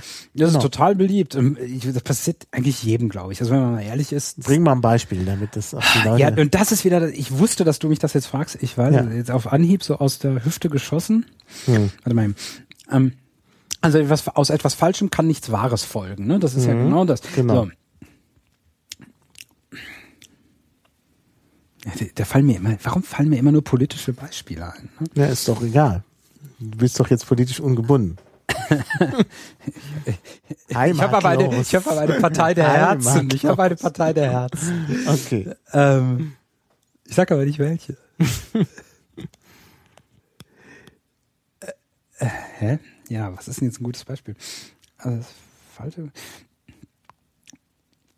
Irgendwie, ähm, Scheiße, fällt dir was ein? Ja, diese Geschichte, wenn, wenn es regnet, das habe ich jetzt nicht gehört, aber Hä? Na. What? Ich verstehe gerade hier gar nichts ja, mehr. Also, also mein also Beispiel wäre sowas wie, wenn es regnet, ist die Straße nass. Ne? Das heißt also, wenn es regnet, ist die Straße nass. Aber wenn die Straße nass ist, muss es nicht unbedingt geregnet haben. Und wenn man jetzt halt, das ist halt häufig, dass die Leute das umkehren, dass sie sagen, ah, die Straße ist nass und daraus folgern, es hat geregnet. Ja. Was dann weil ein schlechtes Beispiel ist. Weil ich, wenn ich unter einer Brücke stehe. Also. Ja, gut. Okay. Ja, ja, ja, aber das ist, wann ist die Straße sonst nass? Rasensprenger, ähm, Auto, das ausgelaufen ist. Genau. Ja. ja, aber das ist genauso unwahrscheinlich, wie das unter der Brücke bist. Also, es ist immer noch kein perfektes Beispiel dafür. Hm. Hm. Ja, aber es wird schon klar, dass halt die Dinge einfach umgekehrt werden und dann eben dieser. Ja, ja, das, das auf jeden Fall. No? Hm. Ja. Hm. Tja gut, dann, dann kein Beispiel. Ja, mir fällt kein Beispiel ein, verdammt. Dann muss der Chat. Das, das sehe ich, das, mir fällt garantiert morgen bei der aktuellen, bei der Tagesschau wieder ein Beispiel ein, wenn ich irgendwem zuhöre. Aber dann sind wir schon wieder bei Politikern. Mhm. Hm. Ja. Natürlich. Ja. ja, die machen das natürlich. Aber ich, ich glaube auch unbewusst. Hm. Ja. Na, denke schon. Ja, kann schon sein. Naja, was heißt unbewusst? Wenn es in den Kram passt, dann muss man. Nein, unbewusst. Ich würde eine, also ich würde niemandem unterstellen, dass man absichtlich katastrophale ja. Entscheidungen trifft. Hm. Gut, das Entscheidungstre das Treffen von Entscheidungen ist ja nochmal was anderes. Hm. Stimmt, die Entscheidung und die, Begrü die abschließend nachträgliche Begründung können sich natürlich durchaus unterscheiden. Ja. ja, stimmt, ja. Politik. Hm, okay. Hm. Ja. Mhm. Gut, also. Gut, nichts weiter über Logik? Ja, weiß ich nicht. Ähm, naja, also man kann, man kann noch viele schöne Dinge machen. Das haben wir ja auch ein bisschen im Vortrag anklingen lassen über dieses Tertium non datur. Ne? Wobei das ja. natürlich nicht ganz unumstritten ist im Bereich der mhm. Mathematik oder ne, es mhm. war mal nicht so. Das ist halt der Unterschied zwischen Konstruktivisten und ja eben nicht, konst nicht mhm. Konstruktivisten. Ne? Ähm, also viele Beweise in der Mathematik kann man halt so machen über ich mach ich nehme mal das Gegenteil an und beweise, dass das nicht stimmt. Und dann kommt dieses Tertium non datur, also ein drittes gibt es nicht. Ne? Heißt also, wenn das Gegenteil nicht richtig ist, dann kann ja nur die Ursprungsaussage wahr sein. Ne? Also habe ich einen Beweis geführt, indem ich das Gegenteil widerlegt habe. Mhm. Und, und wenn man das halt tut, dann kommt man auf ganz interessante Einsichten, wenn man eben dem Sprecher oder dem Aussagenden, der, die das Aussagende, sorry, mhm. wo muss ich da den Underscore machen? Äh, das Thema wollten wir doch nicht anschneiden. Scheiße wenn das aussagen. Ist okay, lassen wir es weg. Ähm, äh, ja, äh, jetzt bin ich durcheinander, weil ich da den, den Schweif, den Abschweifer zum anderen Thema gemacht habe. Mhm. Also ja, also wenn, wenn ich das jetzt mal jemand unterstelle, dass jemand absichtlich irgendwelche bestimmten Formulierungen gewählt hat, bestimmte logische Aussagen, also im Sinne jetzt nicht logisch von das ist logisch, sondern bestimmte Sachverhaltsäußerungen getan hat und Kausalzusammenhänge hergestellt hat. Und ich weise ihm jetzt das Gegenteil nach, ne? Mhm. drehe also die Aussage um und widerlege die, oder sehe mir an, was hat er denn weggelassen? Also Setzium non datur Prinzip kann ich schon eine Menge lernen. Setzt natürlich voraus, dass auf seiner Seite auch völlige Absicht und ne, kein Fehler vorlag und nicht ein Verwechseln. Es gibt allerdings natürlich immer auch noch, es gibt auch die, die eben sagen, na nein, also dieses Prinzip darf man in der strengen Logik eigentlich nicht anwenden, weil dann ist es nicht stark bewiesen. Ne? Es ist mhm. halt nur das Gegenteil nicht, also widerlegt. Aber wenn es eine dritte Möglichkeit gäbe, und jetzt, da wird es jetzt echt philosophisch und da kenne ich mich nicht gut genug aus, um hier irgendeine vernünftige Aussage zu machen. Aber es gibt natürlich bestimmte Sachen, die man ja nicht wirklich beweisen kann, obwohl man sie auch nicht widerlegen kann. Also jedenfalls gibt es irgendwie so eine kleine Lücke an, an diesen, in, in der mathematischen Logik. Und wie gesagt, da bin ich jetzt nicht Fachmann für. Das. Da, hm. ich, da wage ich mich zu weit auf Eis vor. Aber es gibt halt auch eine Fraktion an, an, an Leuten, die versuchen, Aussagen ohne dieses Prinzip ähm, mhm abzuleiten und dieses, diesen Beweismechanismus des, das Gegenteil widerlegen nicht anzuwenden, weil das halt angreifbar ist. Aus, mhm. aus dieser Schule heraus. Ne? Mhm. Ähm, ich glaube aber, dass das jetzt für den, den Alltag und für das, was wir so besprochen haben, äh, keine Relevanz hat. Aber mhm. das ist halt strenge Logik sozusagen, ja. also wissenschaftliche Logik, philosophische Logik. Ja, Aubergine im Chat hat das Beispiel, was wir die ganze Zeit gesagt ah. haben. Nur weil ich zu Fuß gehe, nachdem mein Fahrrad kaputt ging, hat nicht jeder Fußgänger kaputte ja, Fahrräder. Perfekt. Ja. Ja. Genau. Richtig. Ja, das ist es. Nochmal langsam. Nur weil ich zu Fuß gehe, nachdem mein Fahrrad kaputt ging, hat nicht jeder Fußgänger kaputte Fahrräder. Richtig. Fahrrad kaputt, folgt, ich gehe zu Fuß. Daraus mhm. folgt nicht, dass mhm. wer zu Fuß ja. geht, hat ja. kaputtes ja. Fahrrad. Stimmt. Ja, schön. Danke. Ja. ja.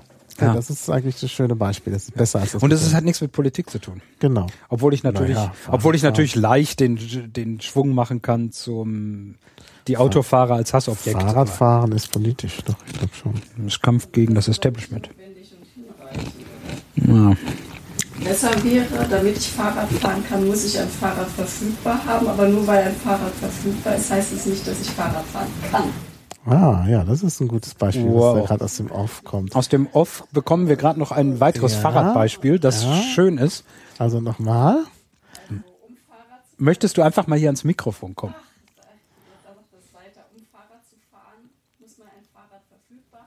Um Fahrrad zu fahren, muss man ein Fahrrad verfügbar haben. Ja.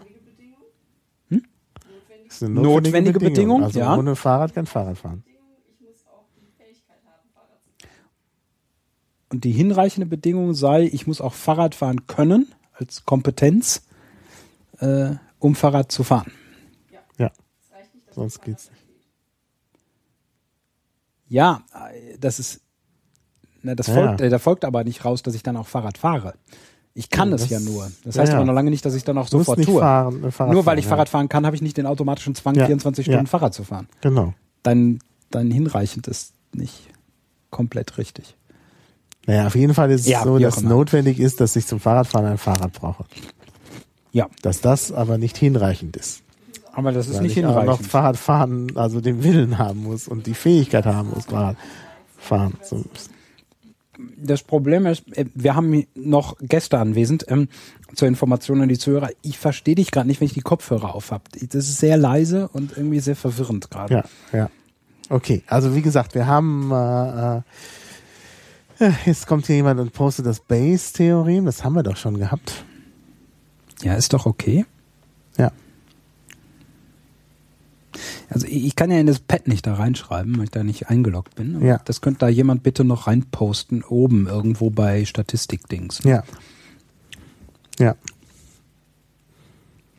Genau. Und wir haben für unser also ich finde ich finde es beeindruckend, dass so zum Ende jetzt ne, Ende, ich weiß gar nicht. Ja, wir sind zum Ende, ja. Das oh Mann, das ging ja, das ging ja doch. Ja, ja, ja. Ähm, das jetzt aber so da in dem letzten, in der letzten Hälfte des Mitschriebs auf dem Pad, ich öfter wörtlich zitiert werde. Das ist, ja. Äh, ob ich das so will? Ja. Ach, da gibt es sogar einen Link. Mhm. v1.juli. Mhm. Wie bist denn da dran gekommen? Erzähl uns das doch da mal. Das, was, was, ist denn eine nicht? notwendige Bedingung, um bei den jungen Liberalen eingeladen zu werden, Vorträge zu halten? Ähm, Weiß ich nicht. Also da kannte mich jemand, da hatte jemand Vorträge von mir gehört und war so. irgendwie begeistert. Oder meine Podcasts. Nein, das waren ah. eher die Vorträge. Und meinte dann, ich könnte doch mal was erzählen über Linksliberale. Ich sei ja Pirat und Pirate sind Links, äh, Piraten sind linksliberal. Das Hä? ist so die Meinung der, der FDP. Ist ja auch was dran. Der Julis, ist auch vielleicht was dran. Ja, und wenn man einen sucht, ähm, der was über Linksliberale oder Sozialliberale erzählen kann, dann fragt man eben einen Piraten. Und wenn man einen Piraten fragt, dann fragt man mich. Also das Aber das, wo du gerade deinen Parteiaustritt angekündigt hast. Naja, das habe ich doch gar nicht. Also, nein, nein, nein. Ich bin nicht so schnell äh, mit Parteiaustritten. Also das muss dann wirklich so ein Punkt sein, wo man wirklich, also wenn ich aus der Partei austrete, dann muss das halt wirklich ein so wichtiger Grund sein, wo man wirklich auch irgendwie Impact haben will. Also einfach nur so, Nein, umgekehrt. Wenn, wenn deine Mitgliedschaft keinerlei Impact hat, dann musst du das Opportunitätskostenprinzip anwenden und dich fragen, was bringt das denn noch oder kann ich in der Zeit nicht was Besseres tun? Ja, gut, aber um nur, wenn man nur Mitglied ist, kann man, kann man, äh, weiß ich nicht, also kann man auch gar nichts tun. Das Mitglied ist man ja zu nichts verpflichtet. Ja, aber ja dann, so, dann brauche ich es auch nicht sein, wenn ich nichts tue. Weil wofür? Ja. Nur weil ich hoffe, dass ich irgendwann Karriere mache, wenn eine niedrige Mitgliedsnummer ich will doch keine Karriere machen. Ja. ist doch Quatsch. Nein, also. Das war auch eine Anspielung auf Martin Sonneborn und die Partei mit der niedrigen ja, Mitgliedsnummer nach gut. der Machtübernahme und so weiter ja. und so weiter. Ja. Nein, also ich bin natürlich Mitglied dieser Partei, weil ich denke, dass ich da irgendwelche Ideen voranbringen kann. Und wenn das eben irgendwann nicht mehr möglich sein sollte, dann kann ich in der Tat austreten. Aber im Moment ähm, hoffe ich mir immer noch, Ideen durchsetzen zu können. Und das scheint ja auch noch so ein bisschen zu funktionieren. Mhm. Gut. Ja. Okay. Aber was machst du jetzt, wenn sie dir bei den Julis gleich ein Parteibuch in die Hand drücken, dass du nur unterschreiben brauchst? Ja, die, wir wissen doch aus den deutschen Satiresendungen, dass man da erst einen Mitgliedsantrag in die Hand gedrückt bekommt. Ja. Muss ich ja nicht ausfüllen. Kann auch Oliver Welke eintragen. ja, aber ob du denselben Auftritt bekommst von Herrn Kubicki eingeladen und aufgenommen zu werden, ja, das ist schon... Dann für der FDP liegen doch die Nerven blank. ja. ja, wie auch immer. Äh, ja, ach, das ist also, das ist, äh, um mal Effi Bries zu sehen, das ist ein zu weites Feld. Ja. Ähm, okay. Ja, also ich meine, ja. Wir werden sie noch sehr vermissen. Hm diese Vorhersage werde ich, mache ich jetzt einfach mal. Ja. ja. Ne? Hoffentlich werde ich da nicht wieder zitiert. Oh Gott. Mhm. Effi Bries, der schreibt das wirklich übertreibt. Ja, muss man ja auch wissen. Ne? Also, ich möchte nochmal bedeuten, Maha dementiert etwaige Austrittspläne ausdrücklich, sehe ich so noch nicht. Also er hat, er hat das ja schon mit einem Wenn und so. Also da ist, war ja schon eine Kondition, dass es durchaus möglich sein könnte, auszutreten, wenn ja, denn. Ja. Also er hat das nicht kategorisch ausgeschlossen. Er hat nicht gesagt, er hat nicht gesagt, ich gebe Ihnen mein Ehrenwort, ja. Also. Niemand hat die Absicht, aus der Piratenpartei auszutreten, schreibt hier jemand. Das passt ja auch. So, ja, aber wir sind jetzt, glaube ich, schon in der Belödel-Ecke. Also ich Total. Sehe, wir haben ja, für Logik, mein Gott, was, ey, was, was soll man jetzt zu Logik denn noch sagen? Gibt's da noch irgendwas zu sagen? Was, wenn? Naja, Wo? also mir ging es ja so ein bisschen auch, wie wir ja bei der Statistik über Statistikmissbrauch oder ja. kreativen Umgang mit Statistik gesprochen haben, wäre jetzt auch nochmal ein bisschen der Hinweis auf kreativen Umgang mit der Logik. Gut, da haben wir schon von gesprochen, nämlich dass eben ähm, dass eben Politiker verschiedene Strategien verfolgen, eben dann doch irgendwie ähm, ein drittes noch anzunehmen oder eben äh, non sequitur äh, Sachen zu mhm. sagen oder eben äh, Dinge, also wenn, wenn die Folgerung in der einen Richtung geht, sie dann umzukehren. Ne? Also ja, aber ich bin mir immer noch nicht sicher, ob gerade die Sache eben unbedingt also ob, ob selbst in der Mehrheit der Fälle das intendiert ist. Ich glaube ja. einfach, das passiert. Hm. Also, ja. Ja, liegt das am menschlichen Denken, dass die Logik den, das menschliche Denken überfordert, oder? Nee, wenn, wenn du dich kon na, wenn du dich konzentrierst, nicht, ne? Hm. Also die Sache ist, das sind, glaube ich, Heuri also Heuristiken, ne? Das sind hm. Dinge aus dem Bauch raus, wie man so sagt. Ne? Du hm. entscheidest halt schnell und die sind darauf getrimmt und evolviert, also jetzt angewandte Evolutionstheorie. Ja? Mhm wir sind darauf evolviert, dass sie in 80, 90 Prozent der Fälle einfach richtig sind, mhm. aber dafür halt keine Energie, keine Zeit, kein gar nichts kosten. Mhm. Und sie sind schwupp da und meistens stimmt's ja auch. Ne? Diese ja. Extremfälle, ne? Mhm. wenn dann doch der Rasensprenger die Straße nass gemacht hat. Ja, mhm. gut. Mhm. So what, aber das ist der Preis, den bezahlst halt. Wieder Opportunitätskosten. Du nimmst die ja, in, ja. äh, in Kauf aber dafür hast du den Gewinn, dass du dich nicht besonders anstrengen musst, um zu dieser Schlussfolgerung zu kommen mhm. und du kannst es noch schnell tun. Mhm. Hingegen sich über diesen blöden Implikationsoperator ne, oder die Verknüpfung Gedanken zu machen, wann mhm. das falsch ist, in, mhm. damit der und hin ne, und zurück und mhm. ach Gott, ja, also das mhm. ist, also da muss man ja drüber nachdenken. Ja, ja. Das machst du nicht aus dem Bauch raus. Und wenn du jetzt halt in einer von diesen ganzen vielen, äh, ja, ich versuche jetzt ein diplomatisches Adjektiv zu finden redundanten Polit-Talkshows mhm. sitzt mhm. und vor dich hinschwadronierst und ganz schnell irgendeinen unendlich langen, vor sich hin brabbelnden, irgendwie anderen Kontrahenten äh, äh, da eingreifen willst, dann, dann erzählst du halt irgendwas. Mhm. Wenn das semi-plausibel ist, reicht doch. Mhm. Also jetzt sind wir schon wieder bei Statistik. Ne? Mhm. Wenn sind 80 Prozent der Fälle, naja, das stimmt schon. Ne? Mhm. Okay. Jetzt jetzt halt Handwaving, ich kann das halt argumentieren ja, aus, ja. ne, du kannst halt, ja, und das reicht schon und so. Hm. Und meistens merkt's keiner, weil die anderen eben auch so, ja. Ne. Und diese Bauchgefühl-Dinge, ja, ja, ja. Man lebt ja so ganz gut damit, ne? Hm, hm. Und darum geht's ja auch nicht. Die hundertprozentige wissenschaftliche Wahrheit am Ende, ja, darum geht's ja nun in der Politik nicht. Realisierbar muss es sein. Hm. Und wenn die Leute hm. mitmachen, weil sie halt vom Bauch her ja, dann reicht's ja. Sie machen ja mit. Ja. So what? Hm.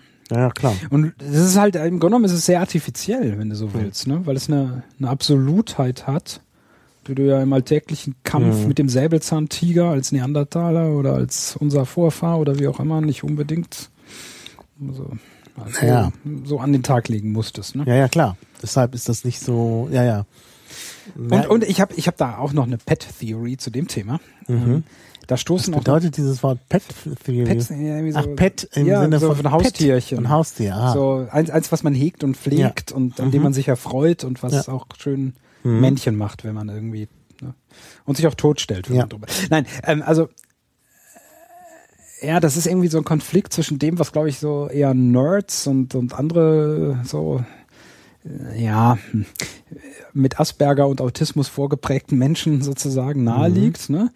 Sich nämlich einfach um so Logik, Systeme, Zeug, äh, Funktion zu kümmern. Mhm. Und dass es auf der anderen Seite halt ganz viele Leute gibt, die da überhaupt nicht dran funktionieren in dieser Welt, sondern nur in der, nur in der Welt der sozialen Beziehungen und Systeme.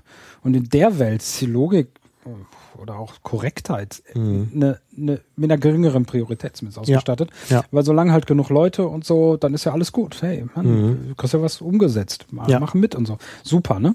Und je nach Grad ähm, des, des Autismus sozusagen gerätst du halt immer mehr in Konflikt damit.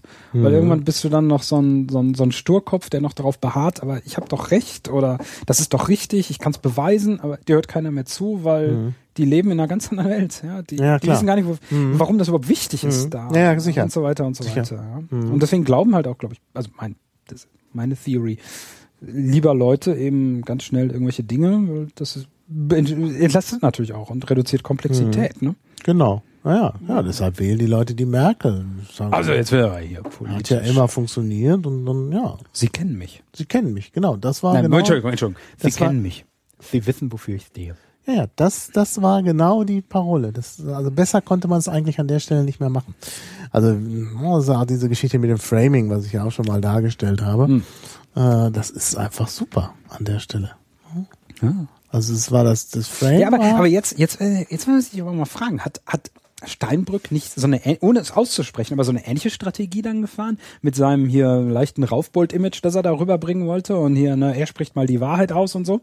Auch so, sie kennen mich, aber nur halt anders, nach dem Motto, mhm. ich mach auch mal Rums. Ja, ja. Würdest Klartext, so das war schon die, die Sache ja. mit dem Klartext. War, sie kennen mich. Das war auch äh, sicherlich ein Framing, aber das war nicht das Richtige. Also in der Krise, ja. der, wenn sie den. Ja, der Moment dazu gibt's ja die, die Krise ist da, ich bin die Kanzlerin. Ja, ja, aber wenn, wenn die den Steinmeier oder so jemanden genommen hätten, der hätte die SPD deutlich mehr Punkte bekommen. Glaubst du? Der so, Steinmeier, so. der beste Gerd Schröder-Imitator Deutschlands. Ja, aber so, der, der hat, also, dem vertrauen die Leute mehr. Allein wegen der Weil er Geschichte. seine, seine grauen Haare hat und so? ja, graue Haare, das Aussehen, auch die Geschichte mit der Niere für seine Frau und so. Also, Hä? Ja, What? der hat auch seiner Frau eine Niere gespendet. Echt? Ja. Oh, okay. Also meine Mutter war hin und weg. Also, ja, ne, also das, ja, das, ja, ist ja auch nett. das ist nett und das, das ist Aber das ist halt, ich meine, was ich im Privatleben mache, heißt ja noch lange ja nicht. natürlich nicht. Das hat überhaupt nichts zu tun. Das ist wieder das Non Sequitur. Ja, eben. Aber aber es kommt bei den Leuten halt an. Also ich glaube, Also ich, ich würde eher vermuten, der- dass er uns lieber eine Niere auch noch weckt, weil naja, also in der in der Geschichte mit dem äh, und ich meine die die SPD hätte punkten können, denn denn also das Soziale hätte gepasst auch in so einer so einer Zeit. Und deshalb hat die Merkel ja auch auf das Soziale auch gesetzt. Das ist ja klar. Also naja, gut, Framing ist dann nochmal eine andere Geschichte. Ähm, ich habe noch ein, noch ein Beispiel für die hinreichende Bedingung Oh, okay. wegen des Fahrradfahrens. Also notwendig ist die Sache mit dem Fahrrad. Also und das Fahrrad und wenn ich Fahrrad fahren will, brauche ich ein Fahrrad. Und das Hinreichende ist, wenn ich Fahrrad fahre, besitze ich ein Fahrrad. Was? Nochmal. Wenn ich Fahrrad fahre, besitze ich ein Fahrrad. Nein. Also wenn ich Kannst jetzt Fahrrad fahre- Besitze. Ja, besitze. ich- Ja, ja, also ja auch, in, ich ja, auch nach fahre- bürgerlichem Gesetzbuch. Ja, ja, ich habe die. Verfügungsgewalt. Ja, Ja, ja. Habe ich die Verfügungsgewalt über ein Fahrrad, sonst kann ich nicht Fahrrad fahren. ja. Ja, das ist hinreichend. Das Fahrradfahren ist hinreichend für den Besitz. Genau. Ja, Ja. Ja, nur noch mal als Beispiel. ja, ja, ja. Also es Wir gibt einen Wikipedia-Artikel, notwendige und hinreichende musst du ein. Buch schreiben, Logik des Fahrradfahrens oder so. Naja, es war Damit, ja nur... damit, damit kannst du auch dann bei den Grünen eintreten, wenn du aus der Piratenpartei ausgetreten bist. Ach, wie, was? Na. Ich werde dann erstmal nicht in eine Partei eintreten, wenn ich da austrete. Aha, wenn, nicht, nicht falls, sondern wenn. Das ist übrigens auch noch so ein Ding, ne? Es ist ein Unterschied, ob man wenn oder ja, falls ja, sagt. weiß. Ja, ja. Naja. So, ich werde hier mal eine... Ah, das hat schon jemand, die notwendige und hinreichende Bedingung. Ja. Die Wikipedia-Seite. Na, da haben wir doch jetzt auch einiges über Logik. Ja, erklärt. aber natürlich noch lange nicht so genug. Was jetzt, steht hier irgendwas von Konstruktivismus? Nee. Weil das steht gerade nicht drin. In, in, Das in hattest du Pad. erwähnt. Ja, ja, das Ja, das ist aber vielleicht re noch... recht wichtig. Also, doch, da steht doch, da, da, da steht doch da. Ja, super. Und das, umstritten zwischen Konstruktivisten, genau, ja, super. Wenn Ja. Maha aus der Piratenpartei austritt, wird er? Jetzt warte ich irgendwie hier auf die Synchronisation dieses Pads. Also ich sehe, du hast ein neues Hobby gefunden. Ja, ja, ich, das, das ist wie, Kai das ist wie Cicero. beobachtet. Das ist wie Cicero. Was, nee, scheiße, was Cicero? Na, wer was denn? Ja, im Übrigen fordere ich, dass Karthago zerstört wird. Ja, genau. Ja, doch, Das, das- nee, das das war, das war Kato. Ach, Ja, Kato. Das mache ich jetzt mit dir und der Piratenpartei. Ja. Ja, also wie gesagt. Ich kann, ich kann ja nicht mehr rausgeschmissen werden wegen parteischädigem Verhalten. Stimmt. Na, wer weiß. Vielleicht gibt's da noch ein postmortales Austrittsverfahren. Der postmortale Nee, Pass. ich habe ich hab noch Gehirnfunktionen postmortem. Ach, Also, Postmortem. du weißt ja, wie das ist mit dem Lachs und dem und so. Postmortem Pirat. Das erinnert mich an den ähm, an den Innenminister, äh, Landwirtschaftsminister Friedrich, der jetzt auch irgendwelche Sachen ähm, Ach, da gibt's ja auch dieses nicht, nicht Kim Jong-il staring at things, sondern, äh, Friedrich hat bessere Dinge zu tun. ja oder genau, ne? Friedrich hat Wo bessere habe ich Dinge das? zu Das tun. habe ich irgendwo in der Das History. Habe ich das großartig. hier oder auf dem vor allen Dingen, wenn man so sieht, Die Rübe. was für was für. Aufgaben der der Landwirtschaftsminister hat. Ja, möchtest du den Job? Komm, gibst du. Ist doch geil, oder? Also Karotte anschauen. Landwirtschaftsminister. Naja, Ey, du kannst auf der immer, grünen Woche dich einmal komplett durchmampfen. Ich dachte immer, ich würde irgendwie Wissenschaftsminister werden, weil ich davon was verstehe. Äh, nein, nein, nein, nein, nein, nein, nein, du verstehst, nein, nein, nein, das ist nur hinderlich. Das ist nur hinderlich. Du möchtest ja was durchsetzen. Deswegen darfst du inhaltlich keinerlei Verbindung zu dem Thema haben, weil dann, dann bist du, hast du einen Bias. Mhm. Du möchtest ja komplett von, von persönlichen Präferenzen oder so entscheiden Genau, können. deshalb Und deswegen darfst du ja nichts damit zu tun haben. Internet, äh, der, der nie, äh, Nein, nein, nein, nein. Also das ist nicht richtig. Ich glaube, dahinter steckt eine sehr große innere Logik. ja, das Ja. stimmt. Der Äh, Blick von außen. Nein, nicht der, nein, nein, nein. In dem Fall hat das eine lange Historie. Eine, Die Historie, die noch in die Zeit von Al Gore zurückgeht. Mhm. Kennst du nicht die unendlich coole äh, Interview, da, da haben sie angefangen, nicht so ganz mit den Kanzlerduellen, aber mit den Kanzlerkandidatenbefragungen im Fernsehen. Mhm. Ich weiß nicht mehr, welcher Wahlkampf das war. Jedenfalls stand Kohl zur Wahl und das war nicht gegen Schröder, es war eins, mindestens eins davor. Eine, mhm. eine, eine Legislaturperiode. Also das war dann die, die, die Och, gegen den ähm, Ja, gegen eine von diesen Ach, den Fahrradfahrer, ne? Gegen den Fahrradfahrer. Ja, gegen ja, den sind wir wieder bei Fahrrad. Sharping. Sharping. Sharping. Der langsame. Bruder Sharping, genau. Wie, wie Ingo Appelt ihn immer Pfälzer nachmacht. Ne? Ja, ja, ja. Pfalz gegen Pfalz. Ja. Ähm, Nein, es macht völlig Sinn, dass, dass, dass, dass das Internet bei der Autobahngeschichte gelandet ist. Weil damals, das weiß ich noch wie heute, es war göttlich, es war in RTL, da haben sie Helmut Kohl befragt vor einem Publikum von Bürgern, zufälligen, also ganz, ganz, dass der, gut, dass da ein Tankstellenbesitzer aus Oggersheim dabei war, der den Kanzler gefragt hat, was er denn für die Wettbewerbsfähigkeit der deutschen Wirtschaft auf den internationalen Märkten tun kann, war reiner Zufall, da bin ich fest von überzeugt. Mhm. Äh, und das hat Kohl natürlich die Gelegenheit gegeben, damals irgendwie 15 Minuten über sein Wahlprogramm zu reden. Mhm. Aber dann gab es auch noch einen Microsoft-Manager. Mhm. Und der hat also Kohl vor laufender Kamera gefragt, ja, Herr Kanzler, wie ist denn das? Der El Gore und so und die amerikanische Regierung, die wollen noch die Datenautobahnen fördern. Und ich glaube, daher kommt das. Der, die CDU hat, CDU hat eine lange Geschichte, sie, sich mit der Daten, Datenautobahn und Autobahn, weil Kohl hat nämlich damals schon geantwortet, ja, das ist irgendwie ganz schwierig, denn ähm, für Autobahnbau sind die Länder zuständig. Wie der Mund. Nee, oder für den Unterhalt oder für die nein nein nein. Straßen? Ja ja nee, nee, den Bau aber oder die, die, die, den Unterhalt ich weiß es nicht mehr. Reparaturen ich weiß es nicht mehr. Also irgendwas ist aber Ländersache. Also es wird ja, an die Länder die Planung ausgegliedert. ist glaube ich die Planung ja, die Länder gut, und der Bund kann sein. so also, jedenfalls äh, äh was naja, auch immer auch jedenfalls egal. das war dann halt Ländersache und da kann er sich als Kanzler nicht einmischen. So und dieser Microsoft Manager war der einzige der eine Nachfrage stellen durfte. Vielleicht war er auch nur schnell genug. Und er sagt ja aber Herr Kohl auf den Datenautobahnen, da fließen ja die Daten, also Informationspakete hin und her. Und das muss doch irgendwie, und das wäre alles schön, wenn das in Deutschland auch und bla bla bla bla bla. Und dann hat Kohl nochmal wiederholt, ja, er weiß natürlich, dass die Datenautobahnen auch, also dass auf den Autobahnen viel Lkw-Staus sind und dass das die deutsche Wirtschaft behindert, aber da kann er im Moment halt nichts dran machen. Und ich glaube, auf also unter dieser Setzung des, nach mhm. den Worten des großen Vorsitzenden ist es einfach völlig logisch, dass das Thema Internet auch beim Autobahnbau landet. Ja, genau. Das ist eigentlich die spukhafte Fernwirkung. Wow. Und jetzt sind wir bei Quantenmechanik. Ja. Nämlich Fernwirkung, ne? Einstein, Podolzen-Rosen. Äh, Aber die ist nicht spukhaft. Oder ist die spukhaft? Ja, spukhaft. Also ich meine, da passiert irgendwas und da hinten passiert auch irgendwas. Und ja. irgendwie, also, ja, ist das schlimm. Ja, wie bei diesen äh, Partikeln, die da den äh, ähm, diesen ultraschnellen, die zu schnell waren als das Licht. Ja, das war ja nur ein anderes Problem. Das war ja, glaube ich, ein Rechenfehler auch. Ja, kann mal passieren. Ne? Ja. Nein, aber, also, mhm. das ist Da gab es übrigens ich mein, auch.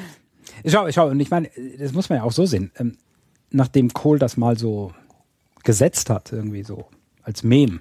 Mhm. Das Autobahn, Datenautobahn, dass das irgendwie so ein, ein Kuddelmuddel ist und das passt ja auch irgendwie, da fließt irgendwas und dann gibt es Staus und so und Traffic Shaping, ich meine, das heißt ja nicht umsonst Traffic, ne? Also bitte. Mhm. Ja, ähm, ja, Information Highways auch. Ja, ja, also ich meine, ist ja logisch. Mhm. Und seitdem ist ja auch nichts mehr passiert. Seitdem hat ja da keiner mehr Politik gesetzt. Also ja. ist ja dann auch. Ja, jetzt macht's der Herr Dobrindt mit der Dorobert zusammen. Nein, wirklich. Herr Dorobert ist da ja Staatssekretär. Ach nein. Ja. Ach, wie schön. Ja. B14? Oder oh, wie ist die Besoldungsstufe? Ja, die Besoldungsstufe ist gut. Also sie war auch dran irgendwie. Das geht ja im, im, bei der CSU immer nach Länderproports und wer gerade dran ist. Wieso? Welches, welcher Teil? Also Bayern oder Franken? Wer ja, war dran? Franken, Bayern und, und naja, das war, glaube ich, sie ist, glaube ich, aus Oberbayern.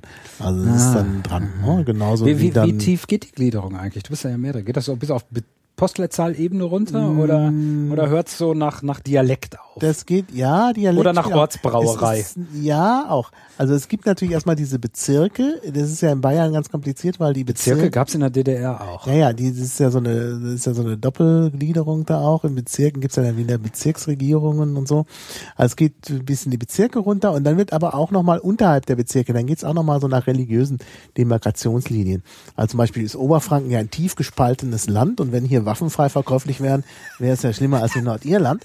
Also Oberfranken Oberfranken das ist, eine, das ist das, das ist zum ist Beispiel ein eine Sache, die du nicht durch ein Experiment verifizieren oder falsifizieren kannst. Ja, zum Glück. Ja. Also das möchte ich nicht experimentell du. ausüben. Also man muss sich vorstellen, Oberfranken ist so ein Bezirk und da sind sich alle einig, aber durch Oberfranken geht eine Demarkationslinie, das ist nämlich die religiöse. Nein. Äh, also der äh, Westen von Oberfranken ist streng katholisch und der Osten, das ist Bayreuth, das war mal ähm, Brandenburg-Ansbach, glaube ich. Also das war äh, ähm, also protestantisch geprägt. Äh? Und die beiden können überhaupt nicht miteinander. Das sieht man sogar bis in solche Parteien wie die Piratenpartei, die ja eigentlich so ein bisschen, ach, ich spreche schon wieder von der Piratenpartei. Das wollte ich ja in diesem Podcast eigentlich nicht tun.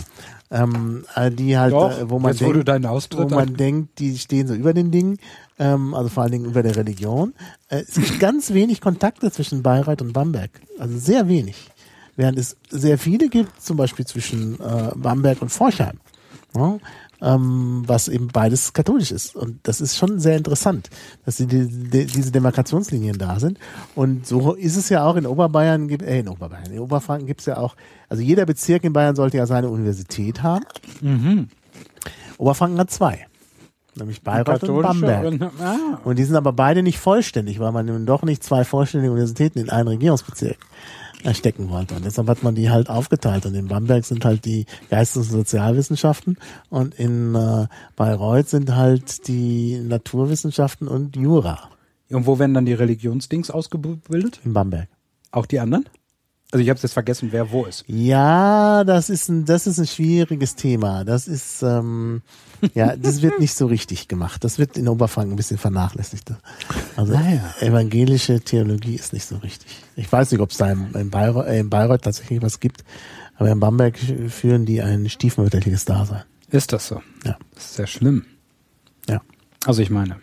Naja, ich glaube, insgesamt ist in Bayern äh, das Protestantentum nicht so. Aber wir hatten einen Professor, der inzwischen äh, bayerischer Landesbischof ist, also bei der evangelischen Kirche, also immerhin. Also naja, ich meine, wenn es da eh nicht so viele gibt, dann ist ja. es auch da relativ leicht, Karriere zu machen. Was uns eigentlich wieder zu der Statistik zurückbringt. Ne? Karrierechancen. Mhm. Naja, also naja, schau, du musst eine bestimmte Anzahl von Funktionsträgern hast du in so einer Organisation. Mhm. Wenn aber die Basis kleiner ist, ist natürlich deine Karrierechance, ein Funktionsträger zu werden, viel größer. Mhm. Also insofern ist natürlich die Piratenpartei dann doch wieder gut, weil angesichts des schwindenden Mitglieds. Ah, ja. Äh, sorry. Ja. Das Bashen ist jetzt. Ich höre jetzt auf. Das Gut, ist gemein. Wir lassen das Bashen. Aber, aber andersrum, du gehst jetzt auch zur FDP. Da, da hat sich ja dann ja, stimmt, du gehst ja. dahin. Moment, ich sage ja nicht. Ach so, ich gehe dahin sofort. Ja, aber da kannst du ja sehen, da ist ja dann vielleicht, also ich meine, die haben ja jetzt auch. Auf der anderen Seite haben sie viele Posten verloren. Ne? Das ist blöd. Ne? Mhm. Ja. Das könnte man auch mal interessant. Ja. Ach, ich habe immer so lustige Ideen, was man ja, da auswerten kann. Ja. Statistisches rausholen. Interessant wird ja jetzt sein, im Übrigen, ja, das wäre mal, aber das ist ja ne, nicht statistisch, aber soziologisch, wirtschaftswissenschaftlich, wie auch immer, wie die Weiterverwendung ähm, der jetzt freigesetzten ähm, und so wie die denn so organisiert wird und wie sich das rausstellt. Ja, zur Deutschen Bahn kann nicht jeder. Ja Moment, das sind Freigesetzte von den einen. Ich rede jetzt von der, äh, von dieser kleinen Partei da. Ach so. Ähm, die ja nun gar nichts weiter zu verwenden haben. Ähm, hm. Die müssten sich doch jetzt eigentlich besonders gut durchsetzen, oder? Weil die sind doch so. Ja, hm. ja. Also sozialliberal ja nicht. Äh, ja. Hm. Oh, also ja. man zitiert dich jetzt aber wieder. Ach Gott. Wenn in Oberfranken Waffen frei verkäuflich wären, wäre es schlimmer als in Nordirland. ja, du siehst, ich bin für ein Waffenverbot. Das ist doch mal was Positives. Du gehst ja jetzt zur FDP, war nicht so gemeint, dass er der FDP beitritt. Er geht zu den jungen Liberalen und hält dort einen Vortrag. So ja. war das gemeint. Gut. Ja, naja. Ähm, irgendwas wollte ich gerade noch. Jetzt haben wir so gerade so viel Spaß. Ja, Irgendwas wollte ich gerade noch ansprechen. Wobei wir jetzt irgendwie die armen Leute hier zuschwafeln ja, mit wir sind wirren politischen. Genau, ja, ja, das ist, ist irgendwie ganz blöd. Also das. Also wenn wir uns jetzt noch komische so Kleider, ableitet. wenn wir uns jetzt komische Kleidung anziehen und wirre Bum-Bum-Musik hören, dann sind wir eigentlich wieder in der Pubertät, ne? Weil wirre politische Theorien haben wir schon diskutiert. ja, ja, genau. Ja, wir müssen auch zum Ende kommen. Wir haben die ja. zweieinhalb Stunden ja gut gefüllt. Also wenn wow, es jetzt nicht wow, noch wow, wichtige wichtige Anregungen aus dem Chat gibt, da habe ich schon länger nicht mehr reingeschaut, weil mich das mit diesen ganzen nee. Zitaten von Doch, jemand schlägt vor, dass dieses Experiment einfach doch durchzuführen und Waffen zu verteilen. Okay. Würde ich eher nicht machen. Der Sprung vom Internet über Rohrpost zur Autobahn ist nicht weit. Gut, Rohrpost haben schon einige Leute auf dem Kongress gebaut. Ja, das war ja sehr erfolgreich. Sehr erfolgreich. Das war ja ein großartiges Das war geil. Meine Hast du die. Kiste mit dem äh, GCHQ-Logo gesehen? Nee. Zwischen den Stationen irgendwo, also auf der, nach der ersten Treppe, wo man hochkam, mhm. also unten an der, an der ersten Rolltreppe war so eine ja. Station. Mhm. Also ein Router. Ja. Und dann oben nach der ersten. So, und irgendwo dazwischen hat einer, also am letzten oder vorletzten Tag, ne, hat einer eine Pappkiste um eins von den Rohren von der Silk Road gebaut. Mhm. Hat ein, also wirklich exakt das GCHQ-Logo da drauf gemacht. Und da drin war eine ganz kleine, unauffällige rote LED, die immer irgendwie blinkte. Aber also es war nicht wirklich, wenn ein Paket da durchging, aber es war auch nicht irgendwie. Also ich, ich, ich habe es nicht als so periodisches Blinken empfunden, sondern mehr so mhm. anlasslose Überwachung. Anlasslos, also irgendwie so, es blinkte so ein bisschen vor sich hin. Super. Ja, die nee, Silk Road also war gut. Also für die, die nicht beim Kongress waren. Ja, genau, erklär mal schnell. Also auf dem Kongress vom Chaos Computer Club, jetzt zwischen Weihnachten und Neujahr, haben einige Leute sich sehr verdient gemacht, um ähm, ja, echte Hardware ähm, mhm. und, und experimentelle Netzwerkbau äh, und, und Routing-Verfahren. Ja, und haben eine, schon eine sehr ernsthafte Sache. Und haben eine Luftrohrpost gebaut indem sie diese, diese dicken, gelben, geriffelten Schläuche, die man auf Baustellen manchmal sieht, wo, glaube ich, eigentlich das hm. Kanalisationswasser durchläuft, oder? Ich weiß nicht. Nee, so ich weiß nicht genau, was Ich glaube nicht, dass das Versorgung haben. ist, weil dafür, die, die, halten bestimmt keinen Druckstand, so richtig, also so richtigen Wasserdruck, meine ich. Ich glaube. Belüftung. Da, ja, ah, Belüftung das kann könnte sein. sein. und das glaube ich, sogar Multifunktionsmaterial. Ah, okay. Ich glaube, also, da werden auch Leitungen durchgelegt und so. Ja, dafür sind die zu dick. Also durch die kleine, von die so, ja, ja, aber nicht durch die. Also die haben so einen Durchmesser gehabt von so einer Pringles-Dose ungefähr. Im, Im Chat, was das ist, ja genau. Drainagerohre, schreibt jemand. Drainagerohre, ja, dann ist doch klar. Und das war die Routing-Tabelle Garderobenfoyer 1. Aha. Ähm, ja, jedenfalls äh, haben die da halt diese Rohrpost gebaut und dann gab's irgendwie ein Dutzend oder so Kercher-Staubsauger die Unter- und Überdruck erzeugt haben in diesen Schläuchen oder Rohren. Und da drin konnte man dann äh, nach einem RFC, der geschrieben wurde, halt Pakete, also Plastikfläschchen ähm, drin zertifizieren lassen, äh, dass mhm. die äh, standardkompatibel sind und dann damit verschießen. Und, äh, verschießen. Ja, das war auch wichtig. Einer hat eine Mateflasche reingetan und es gab natürlich Bruch. Es sollen auch Leute einfach rohes Popcorn reingeworfen haben, was wahrscheinlich auch die, den Datendurchsatz dann zumindest momentan gesenkt ja, hat. Das kann äh, so Schwierigkeiten verstopfen. Und es gab halt so lustige Debug, eine Debug-Interface in Form, dass, dass die Rohre, äh, die Sendungen irgendwie blinken mussten, damit, wenn sie stecken bleiben, man sie noch finden kann und so. Also mhm. war wirklich schön gemacht. Das war Hat super geklappt. Außen am Gebäude vorbei durch irgendwelche wirren Konstruktionen über Balkone in Treppenhäusern. Mhm. Und immer wenn man da rumgelaufen ist, zischte immer wieder mal was an einem vorbei. Ich weiß nicht so genau, was die Leute verschickt haben. Ähm, also außer Mate. Hm? Hm? Alles Mögliche. Kekse, Nachrichten. Kekse. Wir hatten zum Beispiel Aber eine Referentenbetreuung, an Fefe zum Beispiel. Nein. Der Referentenbetreuung schlug einen äh, Flaschenpost für Fefe auf. Also die kam okay. dann da runter neben der äh, okay. Rolltreppe und dann ja. hat ihn jemand zur Referentenbetreuung gebracht. Ach, cool. Ja. ja. Also, also, es funktioniert. Ja. Und ähm, naja, also eine Ausleitung ist natürlich nur schwer möglich, insbesondere wenn man noch ein Timing in das Protokoll einbauen würde. Mhm. Dann kann man natürlich Laufzeitanalyse machen. Oh, das wäre ein mhm. schönes Projekt, ne? Ein ja. Ping ähm, oder wie auch immer. Naja, klar. Und äh, wenn es halt länger weg ist, ne, dann weiß man, dass da jemand das Rohr aufgeschnitten hat und äh, die Pakete vielleicht äh, untersucht hat. Ja, aber aber das ist äh, das dauert. Die Laufzeit ist ja insgesamt sehr lang. Wenn du halt dann tatsächlich mal, du hast ja locker. Also wenn, wenn, wenn die Laufzeit von so einem Paket sowieso 10, 15 Minuten ist, da hast ja, du das lag aber nur am Routing. Durch, ja, von einer Station Routing. zur anderen waren es dadurch vier, fünf Sekunden. Zeit, unauffällig mal für drei Minuten dir die Nachrichten anzuschauen. Das merkt ja keiner das liegt halt an, an dem noch zu verbessernden Routing. Äh, Leistung. Also die mhm. Route, ja gut, die Router können natürlich so oder so reingucken, sogar zumindest drauf gucken naja. und die berühmten Metadaten erheben, ne? Genau, das konnte man ja immer das machen. Ist natürlich schlecht. Genau. Metadaten sind böse. Und äh, ja, ja, klar. Nee, das hat man auch da wieder dran gesehen, klar. Also Da konnte man den Verkehr gut beobachten, indem man die Metadaten hatte. Ja. Allerdings war es natürlich schon schön, wenn jemand zum Beispiel Kekse verschickt hat, dann wollte man natürlich an die Kekse kommen.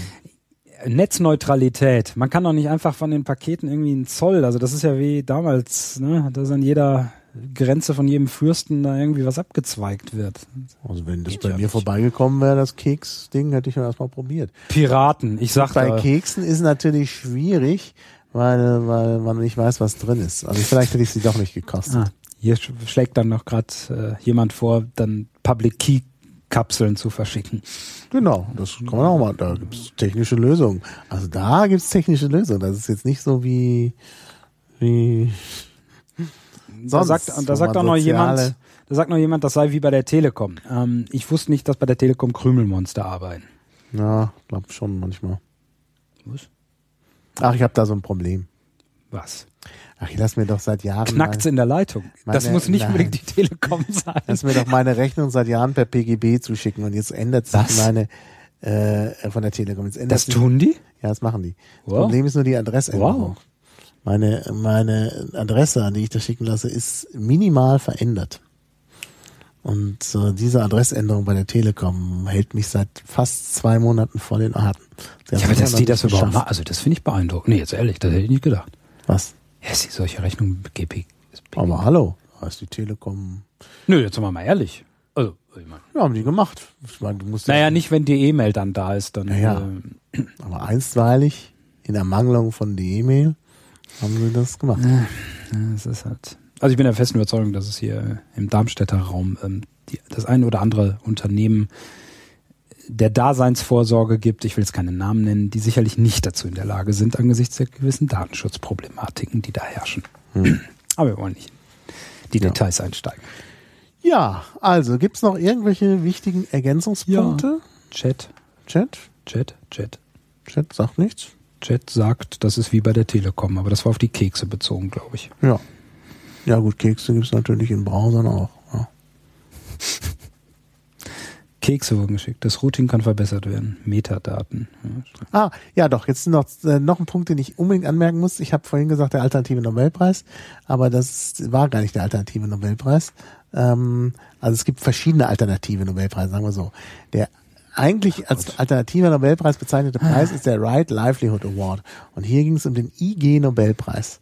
Und das ist was anderes, eine andere Alternative sozusagen. Ich dachte immer, das wäre alternativlos. Tja. Naja, gut. Alternativlos ist was anderes. Haben wir doch noch Wein? Ja, das war nur noch ganz, da war noch so ein Nüsselchen drin. Ja, dann, ja, dann noch. Nüsselchen. Hm, naja, damit kann man noch irgendwie eine Fliege besoffen machen, aber gut. Gut. Nee, hier ist noch jemand im Chat. Was macht dir an Statistik am meisten Spaß? Puh. Ja. Ah, es ist irgendwie, ja. Also teilweise ist es halt ein bisschen überraschend. Mhm. Es ist so, wenn man was Komplizierteres macht, dann muss man da auch ein bisschen was programmieren, ne? weil da die Modelle sind dann nicht so einfach, insbesondere wenn man dann die, die, die Modelle, die man ja erstmal strukturell beschreibt, dann tatsächlich konkret fitten möchte, also die Parameter anpassen und so. Das kann man nicht immer exakt, da muss man halt komplexe Rechnungen machen. Das kann auch durchaus mal so ein Cluster oder zumindest ein Multicore-Prozessor ein bisschen beschäftigen. Mhm. Ähm, das ist dann also Algorithmik, schöne. Mhm.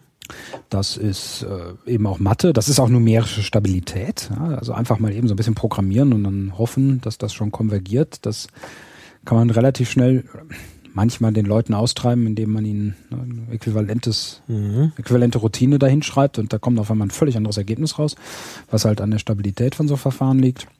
Mhm. Ähm, es ist ja irgendwie ja und es stellt ganz viele Fragen. Ja. Es ist sofort ein Optimierungsproblem und Optimierung ist halt meistens sehr schwer. Ähm, ja. und warum siehst du es als nerdig? Ich denke, damit ist Statistik gemeint. Warum sieht man ja. Statistik als nerdig? Warum ist Statistik nerdig? Weiß ich nicht. Ja, Was ist nerdig? Da schon reinfuchsen muss. Naja, nerdig ist halt, wenn man halt also nerdig ist irgendwie, wenn man links und rechts alles rum einen vergisst, ja, und ja. nur noch da ja. an seinem Spaß, ja, Spaß am Gerät, aber Spaß am Dings, also am ja, ich glaub, der Fragestellung. Statistik kannst du nur so machen. Ja, aber ja, nerdig, also ich meine, ja, Also es ist spaßig, man kann darüber eine Menge vergessen, man kann sich da drin auch verlieren, weil ich ja, fange mal an, ne? Ja, ja, genau. irgendwie das konkrete System XY rauszuziehen, um versuchen zu analysieren und dabei stellen sich eine Million andere Fragen. Genau. Und am Ende geht's dann. Also, da. ja. das, ist, das ist halt wie, ja, wie so vieles, ne? Mhm. Ähm, wenn man irgendwie Hardware macht, ne, dann, dann hat man auch auf einmal ganz andere Effekte. Dann ja, baut man sich hier noch einen Logikanalysator und dann muss man ja. irgendwie ja, dann noch einen DA-Wandler bauen und dann muss man das noch und dann ist man auf einmal irgendwie in Echtzeitprogrammierung drin und dann muss man auf einmal wie war das, Cloud-basiertes Echtzeit-Java machen oder so ähnlich? verteiltes. ja, verteiltes Echtzeit-Java, ja, genau. genau. Und, und, ne, und dann kommt man von Höchsken auf Stöcksken, wie wir in Westfalen sagen würden. Mhm. Ja. Ja, ja klar. Das, ja, ist, also, das würde ich jetzt schon als nerdig irgendwann sehen. So und, und es ist halt, und es hat natürlich auch so ein gewisses, ne, ich, also, ne, also irgendwie hat jeder dann so, guck mal, da kann nicht jeder also gibt was Überraschendes ähm, und weiß nicht. Also und das es hat natürlich auch diese Subkultur. Ne? Es gibt dann halt irgendwie äh, auch eine eigene Lingo, ne? so ja, wie bei Geeks, ja. ne, wo man oder weiß ich, irgendwelche Stimmt, es gibt auch bei der also, Statistik gibt's auch so eine Tool-Diskussion, ne? Da gibt's die Leute, die mal sagen, wir machen das mit SPSS. Hey, hey, hey, hey. Die, Leute, die heiligen Kriege, ja. Genau. Ja, natürlich, wie, wie, wie, echte, wie echte, Emacs. ja, genau, ich wollte nämlich sagen, also, Wobei wie, wie natürlich der, wie, ich meine, der, ne? der Emacs und VI-Krieg ist ja schon lange entschieden. So SPSS. Richtige Leute nehmen natürlich den Emacs, ne? das ist ja klar. Ja, ja. VI ist immer nett, wenn man eine SSH, dass man da mal so ein bisschen rumfummelt, ja. so eine kleine Konfiguration, also natürlich richtiges Programmieren in Emacs. Es ist völlig klar und ja, mein Gott, und mit der Sache ja, natürlich auch R ist natürlich, weil da komme ich ja wieder auf meine Forderung zurück, dass alle Dinge dokumentiert sein müssen und da ja. gibt natürlich nur R, weil da ist der Quellcode, weil es Open Source ist und so. Mhm. Da, ja, sowieso, das ist klar. Mal davon abgesehen, dass man als arme kleine Universität ja sowieso nicht Millionen mhm. von Lizenzgebühren mhm. bezahlen sollte oder bezahlen kann. Ähm, und es ist ja auch so, dass da eine, derzeit eine große Community hinter ist, wo man halt auch sowohl ja, Fragen klar. stellen kann von Studentenseite. Also das ist schon. Du hast schon recht. Man kann. Also da gibt es relativ wenig Krieg. SPSS und R natürlich nicht vergleichen mit also, DI und Emacs, ja, die ich würde aber wenn, wenn ich würde ich den Unterschied ist ja, ist ja nicht Open Source. Ich würde ich würde wenn schon dann eher und das ist mir nicht klar, da ist da bin ich jetzt ein Ungläubiger, weil ich nicht ein eine Stellung beziehe, aber Python oder R, ne? Weil in Python gibt's halt, also Matplotlib und da gibt's jetzt irgendwie so ein Add-on, das so ähnlich wie ggplot2 ist von R, mhm. also dass man auch so eine Pseudogrammatik für die Grafik machen kann. Es gibt's äh, Scikit oder wie auch immer das ausgesprochen wird zum Machine Learning ähm, für Python, was jetzt eben auch schon so ein bisschen wildert in der typischen Anwendung von mhm. R und äh, Pandas, das ist so ne, Datenstrukturen und effizient und bla. Ne? Und er hat halt immer noch ein paar Probleme, insbesondere wenn ich Big Data denke. Mhm. Ja. Ähm, das kann halt nur teilweise, ich weiß gar nicht, wie es jetzt in der aktuellen ist, aber bis vor einem Jahr oder so hat das noch Probleme mit unseren großen Tabellen. Mhm. Ähm, teilweise sind die einfach zu groß, weil der nur, ich weiß nicht, mit wie viel Bit Speicher adressiert. Schreibt was jemand im Chat? Nein. Ähm, und da, das war dann halt irgendwann schon mal ein Problem. Ähm, und das ist bei Python natürlich nicht so. Ähm, ja, ja, klar. Wie viel Speicher, ne? Mhm. Äh, und das ist dann natürlich leichter auch für den ganzen Bullshit hier mit Cloud und bei Amazon mhm. was hochladen. Das geht natürlich mit Python erstmal einfacher. Ne? Ja. Ja. Und Python ist natürlich, also wenn ich auf den Code gucke, unendlich viel sauberer. Also diese. R-Codes, die sehen für irgendwie gräuselig aus. Das sieht aus wie früher, wie, wie, wie 64er Basic irgendwie. Also, mhm. ah, man guckt da drauf und es sieht nicht schön aus. Es ja, ist, wieder was gelernt. Also er, äh, also Python nehmen. Ja. ja, nee, das will ich nicht sagen. Also weil er gibt's halt eben nach wie vor wesentlich mehr Pakete. Ja, da gibt's halt die Pakete. Und, und es ist, ein, ich glaube, es ist ein Kultur, also er ist mehr Anwender und echte Statistiker meinem Eindruck nach. Und Python ist mehr so Simulanten, Physiker, hm. äh, also so, ja. oder Informatiker, Machine ja, Learning. Also die hm, ja, ich weiß nicht, ja, sicher, genau die Demarkationslinie ist, aber es gibt irgendwie schon. Ich glaube schon, das Unterschied. Ja, ja, sicher. Ich meine, so ein Statistiker, der jetzt an R gewöhnt ist, wird jetzt nicht plötzlich zum Programmierer. Das ist halt, naja, wie auch immer. Nein, R geht sogar objektorientiert. Ja. Also gut. Ja, naja, also am Ende, am Ende ist es schon so, dass so ein, so ein Professor auch nur ein anderer, eine andere Form von Nerd ist.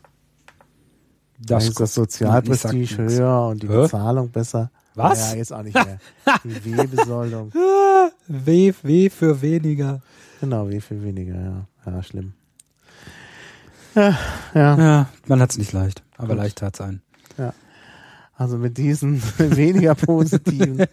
Wir wollen euch doch noch in eine schöne Wochenenddepression entlassen.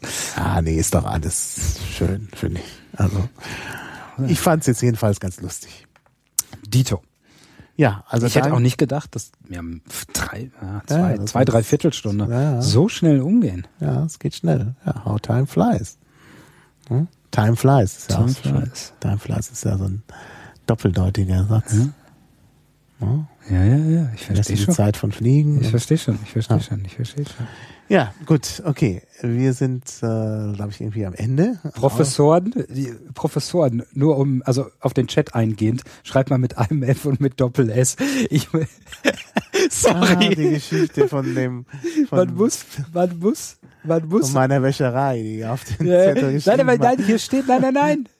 Das hast du nicht im Chat erzählt. Das habe ich nicht im Chat erzählt. Nein, das habe ich dir erzählt. Ja, aber hier schreibt im Chat ist jemand. Ach so. Verstehst du das? Ja. So, und, und na, das liegt halt daran, also das, sorry, das musste ich kommentieren, weil ich beklage mich nicht über mein Professoren Gehalt. sind also, halt. Hallo? Ja, der ist ja auch nicht weh. Ja. ich ich habe nur Mitleid mit den. Wie, wie man, wie man jetzt irgendwie schon so sagen Kollegen. kann. Wie man, ah, jetzt zitiert mich einer mit, er sieht aus wie Basic auf C64. Shit. Äh, ja. Ja, das Vectoring in R, das ist natürlich noch so ein Ding, ja. Was das, ist das denn? R Vectoring ist, äh, du hast halt, also in R so die Hauptdatenstruktur mehr oder minder im Prinzip ein Vektor, ne? Oder ein hm. Data Frame, was aber auch so eine Art Vektor, also ein Array im Grunde genommen. Hm. Und wenn du jetzt halt hinschreibst, ja, A plus B und beides sind Arrays, ne, dann geht das relativ schnell. Hm. Wenn du jetzt aber eine Vorschleife programmierst, in R, ne, was natürlich intern sowieso passiert, und was du jetzt in jeder anderen Programmiersprache tun müsstest, natürlich, also außer du hast da Operatoren überladen und keine Ahnung. Ähm, also, dann ist das in R auf einmal ein Faktor 100 langsamer oder so, weil R ist halt auf Vectoring ausgelegt. Das heißt, du musst dafür, einfach dafür sorgen, dass alle deine Daten in vektorisierter Form vorliegen. Dann kannst du halbwegs schnell damit rechnen. Mhm. Wenn sie das nicht tun und du musst Vorschleifen bauen, dann wird es eine Katastrophe. Aber mhm. das hat ein Riesenproblem bei R, finde ich, weil es nämlich zu Problemen führen kann, wenn Vektoren verschieden lang sind. Mhm. Dann füllt er nämlich den, den kürzeren Vektor teilweise auf, indem er die Element, die ersten Elemente wiederholt, also sozusagen periodisch fortsetzt. Mhm. Und wenn du da nicht genau darauf achtest und du hast mal aus Versehen oder wie auch immer, da irgendwie komische, dann passieren da die lustigsten Teile. Ne? Mhm. Ähm, und das Vectoring ist irgendwie, Tja, was ist es eigentlich? Also man könnte es als großes Feature sehen oder als der schlimmste, äh, der, der schlimmste Fluch. Ähm, mhm. Weil es macht natürlich gewisse Sachen einfacher, Parallelisierung, ne? Auf, ja, klar. Weil Daten unabhängig, ne? solange mhm. irgendwie kannst du leicht drüber parallelisieren, aber Programmieren kann nach hinten losgehen. Mhm. Ähm, ist Leuten von mir schon passiert. Hat mhm. lange gedauert, das zu finden. Das ist also wenn du halt implizit Annahmen drin steckst in deine Datenstrukturen, naja. Hm. Ja, aber dann ist es ja eigentlich sogar ein bisschen äh, Datenhygiene, denn man soll ja natürlich in die Datenstrukturen keine Annahmen implizit reinstecken. Ja, soll man eben nicht, aber ja, ist halt als Legacy, ne? Das war halt in S so, weil R ist ja die GNU-Variante von S. Mhm. Aber sagen wir so, Python, R, was auch immer, es ist alles besser als MATLAB. Mhm. Mhm. Fürchterlich. Ja. Gut. Das musste ich noch sagen. Ich ja. schreibe das auf. Ah, Weil wenn ich hier schon harte Statements mache, dann will ich es mir mit den MATLAB-Fanboys äh, auch noch verderben. Dann Aha. Haben, wir das, haben wir das auch durch. Ja. Mit den VI, hat keiner was geschrieben, was ich über den VI gesagt habe. Nee, das ist jetzt schon so abgedroschen. Doch, doch VI doch, steht da, VI. Oh, ich stehe irgendwas mit Emacs. Ja, ja. passt doch. Oh, jetzt auch nicht übertreiben. Wir müssen jetzt jedes Zitat. Doch. Ich will hier als der Per Steinbrück so harte Kante, ja, harte Kante. Ich inszeniere. Sehe schon, der hat dich beeindruckt. Total. S steht jetzt hier ohne ohne Wikipedia-Link. Das ist bei S auch schwierig. S steht für. Ja. Ja, das Aber weiß S, äh, kann das sein? Statistik? Nee, S. Naja. Kai möchte als der Bär Steinbrück. Oh nee, komm, das schreiben sie jetzt. Ja, super. Danke. Vielen, vielen Dank.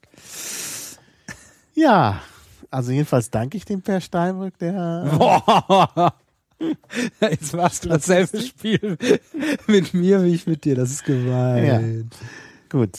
Ja, gemein. und ich danke natürlich auch den vielen Leuten da im äh, Chat und die mitgeholfen haben bei den Shownotes. Was heißt viele? Ist immer noch zu wenig. Ach du Scheiße. Mehr als. Nee, sorry, ich muss aber gerade noch mal ganz kurz eingreifen. Was? Du musst Jemand hat unser Ge Geläster über verteiltes Echtzeit-Java tatsächlich gefunden. Aha. Es gibt eine Art, wenn du drauf gehst auf die, ich habe jetzt den Link nicht angeklickt, aber es gibt irgendwie Distributed Realtime Java.pdf in Seminare, Lehrveranstaltungen. Aha. Also du hast dich auch auf Hefe bezogen, oder? Ich habe mich auch auf Hefe bezogen. Ja, weil Fefe hat irgendwie so ein das von Leitner Institut für verteiltes nee, Echtzeitjahre. Ja, hat er ja, irgendwie erfunden als als als Gag für die absurdesten IT-Bullshit-Begriffe in einem Wort oder in einem Satz zusammenfassen. Ja, ja, so. Es gibt's wirklich. Oh es gibt's wirklich. Es gibt nichts, was es nicht gibt. Es ist oh, beeindruckend. Oh, ja, das ist ja ich habe heute wieder was gelernt. Es gibt verteiltes Echtzeit-Java. Distributed Realtime Java. Wow. Ich fasse es nicht. Möchte man eigentlich nicht drüber Mission nachdenken. Critical. Da, es gibt sogar einen Wikipedia-Eintrag. Aha. Ja, Ey, stimmt das? Octaves MATLAB-Kompatibilitätsmodus wird mit Braindead aufgerufen. Nein, komm, Kinder. Moment, Moment, Moment. Ich Octave. verstehe jetzt gerade nichts hier. Also wird an, an mir vorbeigeredet, aber ich genau. Ja, irgendjemand schreibt da irgendwas mit. Wait. Ja, das ist, das ist jetzt ein Meme, das ist ein Verarsche, das kann nicht sein. Octave Brain Dead. Jetzt hat jemand wahrscheinlich das schnell in Wikipedia eingeschrieben. So, ich suche erstmal in der Wikipedia nach verteiltes Echtzeit-Java. so großartig. Nein, es ist wirklich wahr. Du Octave Sla äh, äh, minus minus Braindead schaltet den MATLAB-Kompatibilitätsmodus ein. Aha. Den wusste ich noch nicht. Vielen Dank. Ja, gut. hast du jetzt noch die, die ultimativen Argumente gegen ja. Braindead. ah, Kinder, danke. Das nächste zum Lästern. Realtime Java ist eine Sammlung von Programmierschnittstellen, welche die Java-Technologie, oh mein Gott. Ist das eine Technologie? Nee. Realtime Java, da ist es doch. Ach du Scheiße, Realtime Specification nicht, ist Java. verteilt. Ja, eben. Es ist noch nicht verteilt. Es muss in die Cloud geladen werden. Naja. Und es muss, es muss per Twitter fernsteuerbar sein. Ja, sowieso. Ja, eben. Jetzt hackt man ja mit. Äh, Und bei WhatsApp irgendwie da. So, aber ich würde sagen, wir, okay. wir können noch weiter quatschen, aber wir können jetzt erstmal schon mal den Podcast als ersten Schritt be ja. äh, beenden. Und danach werden wir politisch inkorrekt, dann, wenn wir unter vier Augen reden. Dann können wir sagen, äh, wir können auch im, also die Leute im Stream haben mehr davon, weil sie immer noch so Vor- und Nachgequatsche haben. Also jetzt erstmal nochmal Danke an alle. Ja. Auch ans Off. Danke ans Off. Ja. An das charmante Off. An Maha. Ja. Eine tolle Gesprächsführung, ja, danke, die Möglichkeit danke. hier mal ein bisschen zu reden. Ja. Hat mir total Spaß die gemacht. Freundschaft hier in der Universität Darmstadt. Man der Technischen Universität der Darmstadt. Universität Darmstadt. Ähm, ich, ja, also alle Leute, die nicht Echtzeit-Java machen, sondern richtige Informatik und Bioinformatik sind natürlich herzlich willkommen, nach Darmstadt zu kommen. Kleine ja, Werbung am Rande. Ja, wir können auch in, in Bamberg inzwischen mit Informatik aufwarten ja. und vor allen Dingen haben wir da einen schönen Hackerspace. Ja, das ist das schon schön da, das ist schon ah, ganz prima. Noch eine Ankündigung. Aber ah, ich kann noch ein bisschen Werbung machen. Ähm, noch mehr Werbung. Ja, morgen, also für die Hörer des Podcasts ist es dann schon geschehen. Die können es dann nachsehen. Äh, wird ein neuer Podcast von mir online gehen in meinem Blog, ma-online. Und da werde ich einen Vortrag von mir bei Hackerspaces als erste oh. Ausgabe des Mahacasts Was? machen. Naja, ich mache ja immer Vorträge und ich mache ja. äh, und und ich äh, nicht alle Vorträge sind irgendwie gefilmt und online. Und dann fragen die Leute immer, gibt's das nicht online? Ich konnte da nicht und so. Und jetzt habe ich ja letzten Samstag bei dem Tag der offenen Tür des Bamberger Hackerspace, Backspace, einen Vortrag gehalten. Backspace ist gut übrigens, finde ich. Ja, ist ein Wortspiel. Als Name. heißt hackerspace-bamberg.de. Ähm, der Link. Dann habe ich halt einen Vortrag gehalten über Hackerspaces. Und natürlich war es wie immer, dass die da sagen, oh, wir waren nicht da. Mhm. Hm. Und haben wir verpasst und ach, ich bin ja später gekommen, ach, der Raum war so voll und so.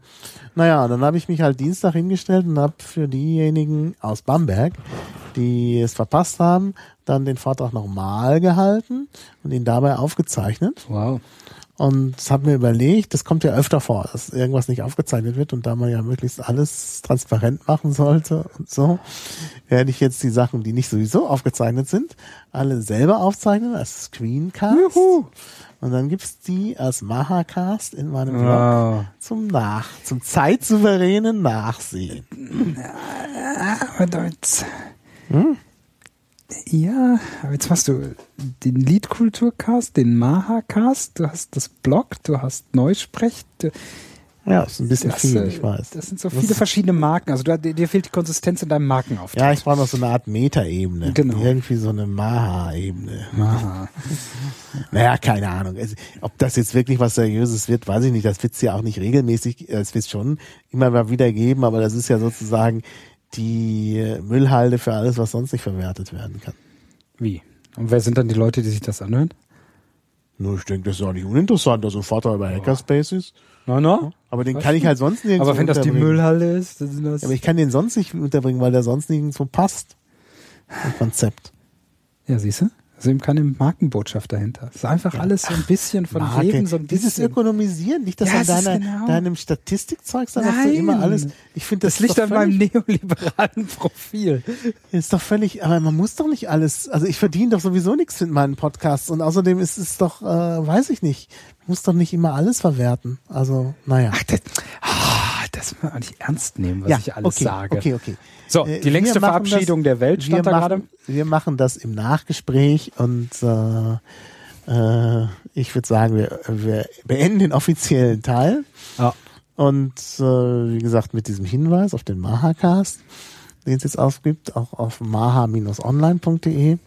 Und ja, und natürlich bald wieder Liedkultur und alle anderen. Produkte aus, der, aus der so. Maha-Ebene. Und bei der Shameless Advertisement-Ecke hast du noch eine Sache vergessen. Ja unserem Vortrag beim Kongress. Ach ja, genau. Wir haben ja diesen ganzen, jetzt können wir es ja endlich verraten. Wir haben diesen ganzen Podcast ursprünglich geplant als Werbeveranstalter für unseren ja. Vortrag auf dem Kongress. Das ist zu viel Transparenz. Und äh, dann haben wir es aber nicht hinbekommen. Also auf dem Hackover wollten wir es eigentlich machen. Da hatte ich extra mein ganzes Podcast-Equipment ja, mitgeschleppt und, und, immer unter der unter dem Tisch im Hackcenter da in Hannover beim Hackover stehen gehabt. Ja, und dann ging es halt nicht.